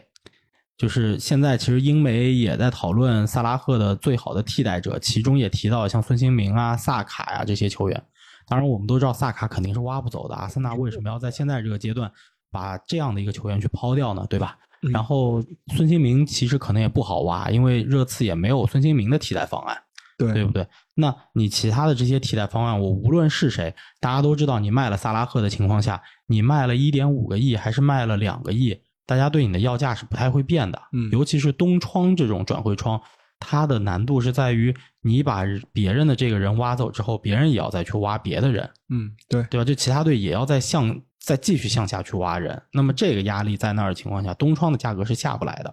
如果你决定东窗再卖的话，其实你还不如现在就把人卖了，你现在就把人物色起来，甚至就可以开始谈我了。同意，而且还有一个问题啊，也是像九老师说的，就是我们跳开这个竞技成绩，呃，竞技这个这个一个小环节，往大了俱乐部的这个运营的角度来讲啊，呃，就是有一说一，现在来讲，说我这个一个亿呃变两个亿，我可以不眨眼，说我能靠这个球队自己运营把这另外这一个亿挣回来的。除了什么皇马、巴萨、曼联、拜仁，没有其他的球队能做到这一点了。所以这个利物浦，他特别是对于利物浦这样的球队，他竞技层面应该是不差的啊。但是他在经营上面，确实他很会少一些这种国际化的题材。那从这个角度来讲呢，那那你多卖出几千万，它就是几千万。对，就嗯就还是就我我我的我的意见，我的意思是，就是你孙兴民，如果你一点五个亿可以挖走，你下窗无论呃你你这个萨拉赫，无论是现在卖了两个亿，还是你东窗卖了一个亿，还是一点五个亿，嗯孙兴民他都是一点五个亿可以挖走的人。嗯嗯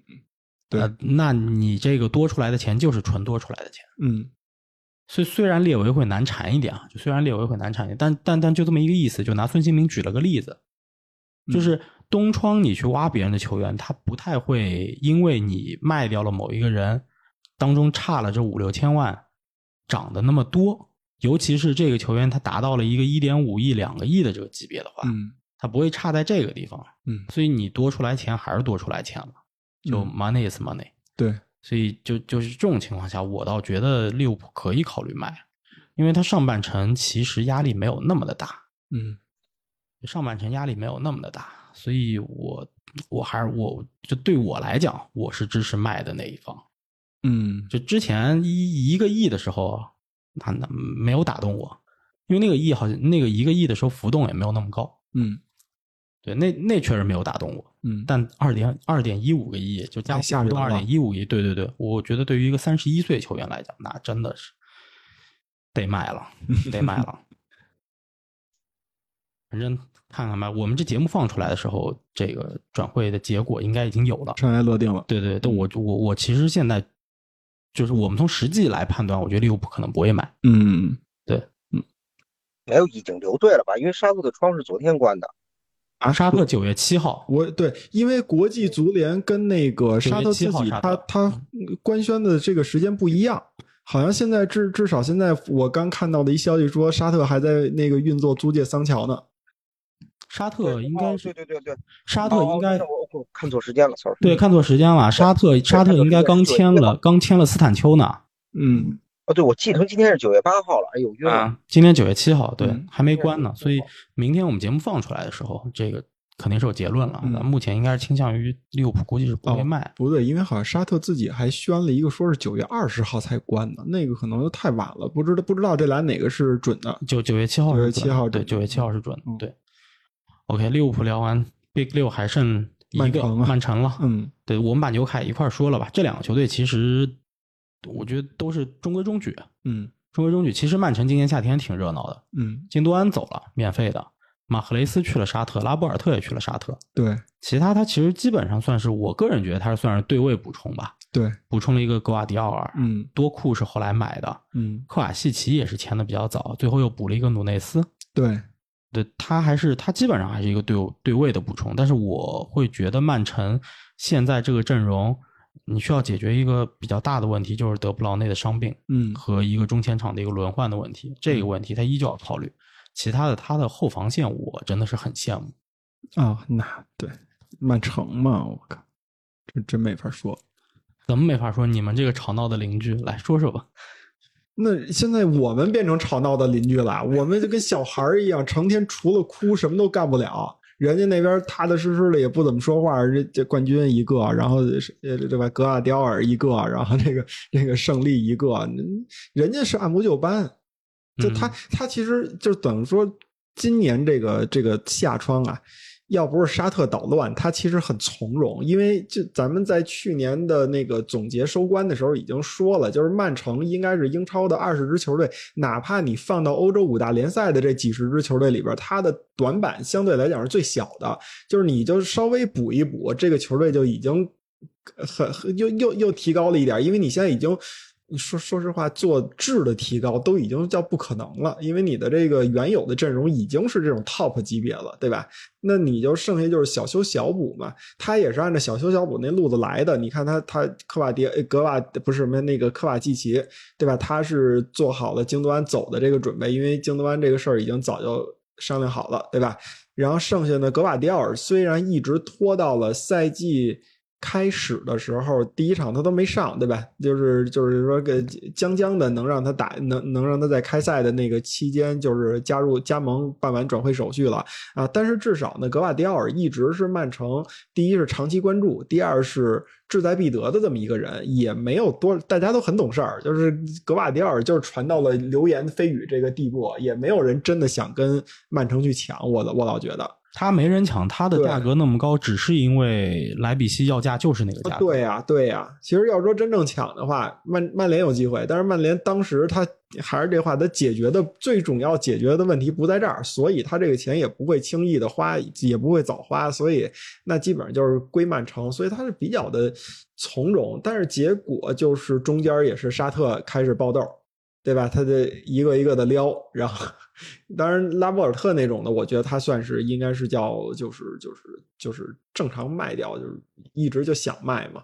但是像那个马赫雷斯和那个就是就就马赫雷斯吧，对他来说挺让他就是着急的。而嗯且在马赫雷斯之之余吧，还有那个谁碧玺一直是被勾勾搭搭的，也也没说怎么怎么样，一直在对，聊。一个一个碧玺，一个沃克。啊，对，凯尔伯克，你嗯刚才说的那个嘛，所以那那到最后马赫雷斯走了以后，他这边，所以我们也看到为什么今年的就是 Big 六，他在最后一天这么这么活跃。其实之前很少说在转会窗截止日的时候，Big 六一起在这个。这个压哨的时候来来去买一些人，就有的有的队还不止一个人的进。你像曼联当天进了俩，虽然都是租借吧，但至少是一直在在忙活着。嗯所以这这个其实它有很大的关系是那个沙特中间捣鼓啊，这对吧？而且他人家那个就是想起来什么就买什么，他都没有前期的准备让大家啊，所以可能曼城就是麻烦在这儿了。现在呢，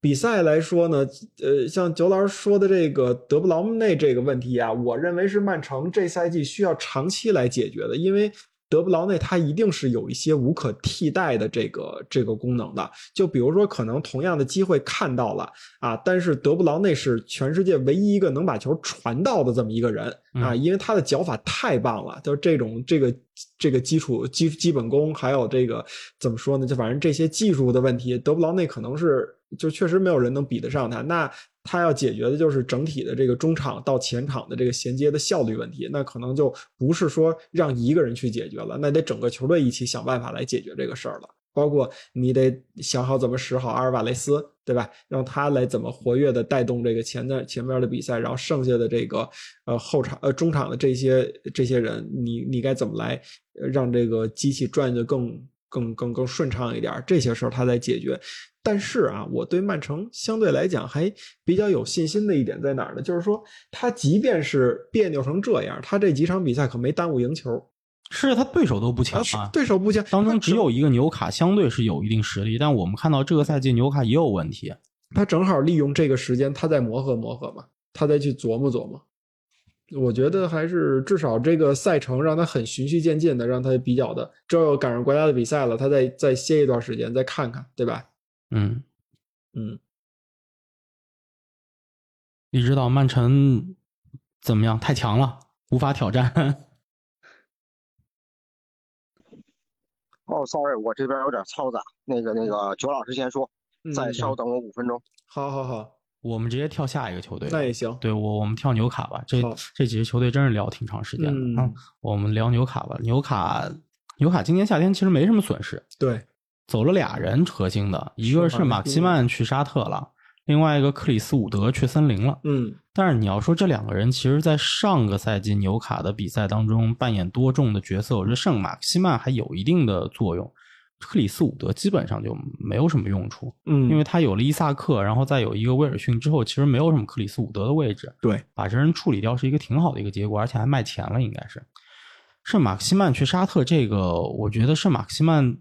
到纽卡这些年吧，就是你能看到他的特点是比较明显的，在场上也能做一个爆点使用，但是他老伤，这真是一个大问题。嗯嗯，这真是一个大问题。所以他去沙特，然后给给这个纽卡留下了一点钱，我觉得倒也不是一个坏的方式，因为圣马克西曼基本上你能看到他一个赛季也就能踢一半的比赛，大概，嗯所以也就这样了。那么今年夏天，其实纽卡对于阵容来讲，他做了一些其实是小修小补，真的是小修小补，而且他主要在加强板凳的这个实力。嗯嗯对托纳利，他确实是作为一个主力来引进的，嗯，但除此之外，巴恩斯和利弗拉门托这都是作为替补来引进，就轮换球员来引球进员。，嗯对，尤其是巴恩斯，很明显他和威尔逊就是一套，嗯，然后那边的戈登和伊萨克就是一套，，对对，就是这么轮换轮换来用的。呃，因为他们今年要打欧冠，嗯所以要应付多线作战了，所以他做这种补充，嗯觉得还是就他相对也是比较明智的。嗯这几个人也都不贵，你首先托纳利，你从意甲买人本来就不贵。嗯托纳利在 AC 米兰那工资太低了，就对吧？就这个纽卡直接给他 double 了，就没什么压力，甚至、嗯嗯就他工资并不高。利弗拉门托和这个巴恩斯都是从降级队挖的，对，这都很轻松就挖过来了。嗯巴恩斯也没卖多少钱，我们卖了三千万吧，也就对所以就都是很便宜就买过来了。嗯纽卡花的钱也并不多，对，嗯整体还是、还是对球队有比较大的一个提高。这个我觉得嗯对纽卡最大的一个好处就是他入主了这个是这叫什么沙特石油资跌本，对对对，嗯入没有主乱花钱没乱花钱。当然了，你说他没有乱花钱的原因是他可能有 FFP 管着，因为你挣嗯钱太少了，你花不出去这个钱对啊。但是至少呢，让大家觉得，那你你不花那么多钱，意味着你买的这个球员呢，你肯定得。再琢磨的更清楚一点去买，买完以后呢，你可能融入球队，你你比如说像森林或者像切尔西，你一下买十多个人这种的，那我怎么去融入球队？谁融入谁呀、对吧？这都不好说。但是你说像他们这个针对性就比较强，嗯，对吧？你我前锋怎么弄，我中场怎么弄，这些都还行，这是一点。另外一点，确实托纳利目前来看呢，就是在纽卡或者说是在纽卡对于这个英超中游和中下游的这种比赛来说，确实是一个技术扶贫了，对吧？能从这几场比赛能看出来。呃，但是我觉得纽卡一个重要的问题就是什么呀？就是他虽然是技术扶贫，虽然他这个想法可能，呃，对吧，在你们这球队有点鹤立鸡群了，但是你别太。太太只就是就就就死操一人，为什么呢？因为意甲的这个节奏、工作节奏，它跟英超是绝对不一样的。现在托纳利除了第一场比赛以外，明显的每场比赛他都到后半段的时候会有一个，就跟那埃里克森在曼联的那个就是中后期的，就是上赛季中后期的这个比赛似的。你说他管用吗？他管用，他能传出大家都传不出来的球，他能就比如说这一场打阿森纳，他能为拉什福德那么好的一个球，但是到这个比赛六七十分钟以后，这个人的水平可能会有一个下降，这可能不是他这个实绝对实力的下降，但是就是因为体力跟不上了，所以造成的这个你说动作变形也好啊，你说这个控制不好发力也好啊，这种情况他会有。那这个时候纽卡你就得想想七十分钟以后的比赛，这个人不那么好使的时候，你该怎么办了？嗯嗯，对，行吧，这个我们 Part One 就录到这儿吧，转会的、嗯嗯这七个球队说了非常多时间了，对对对对对，两个小时时啊、差不多了。嗯我们也休息会儿，嗯我们一会儿接着回来录接下来的部分，把英超剩下的一些球队简单过了之后，再说说其他的国际转会吧。好，行，我们休息一会儿，一会好，儿见。李李指导，待会儿见。嗯，那么这期节目就到就到这儿，嗯，对，然后我们 Part Two 会再隔一周再发出来。好，好，嗯拜拜。拜拜。哎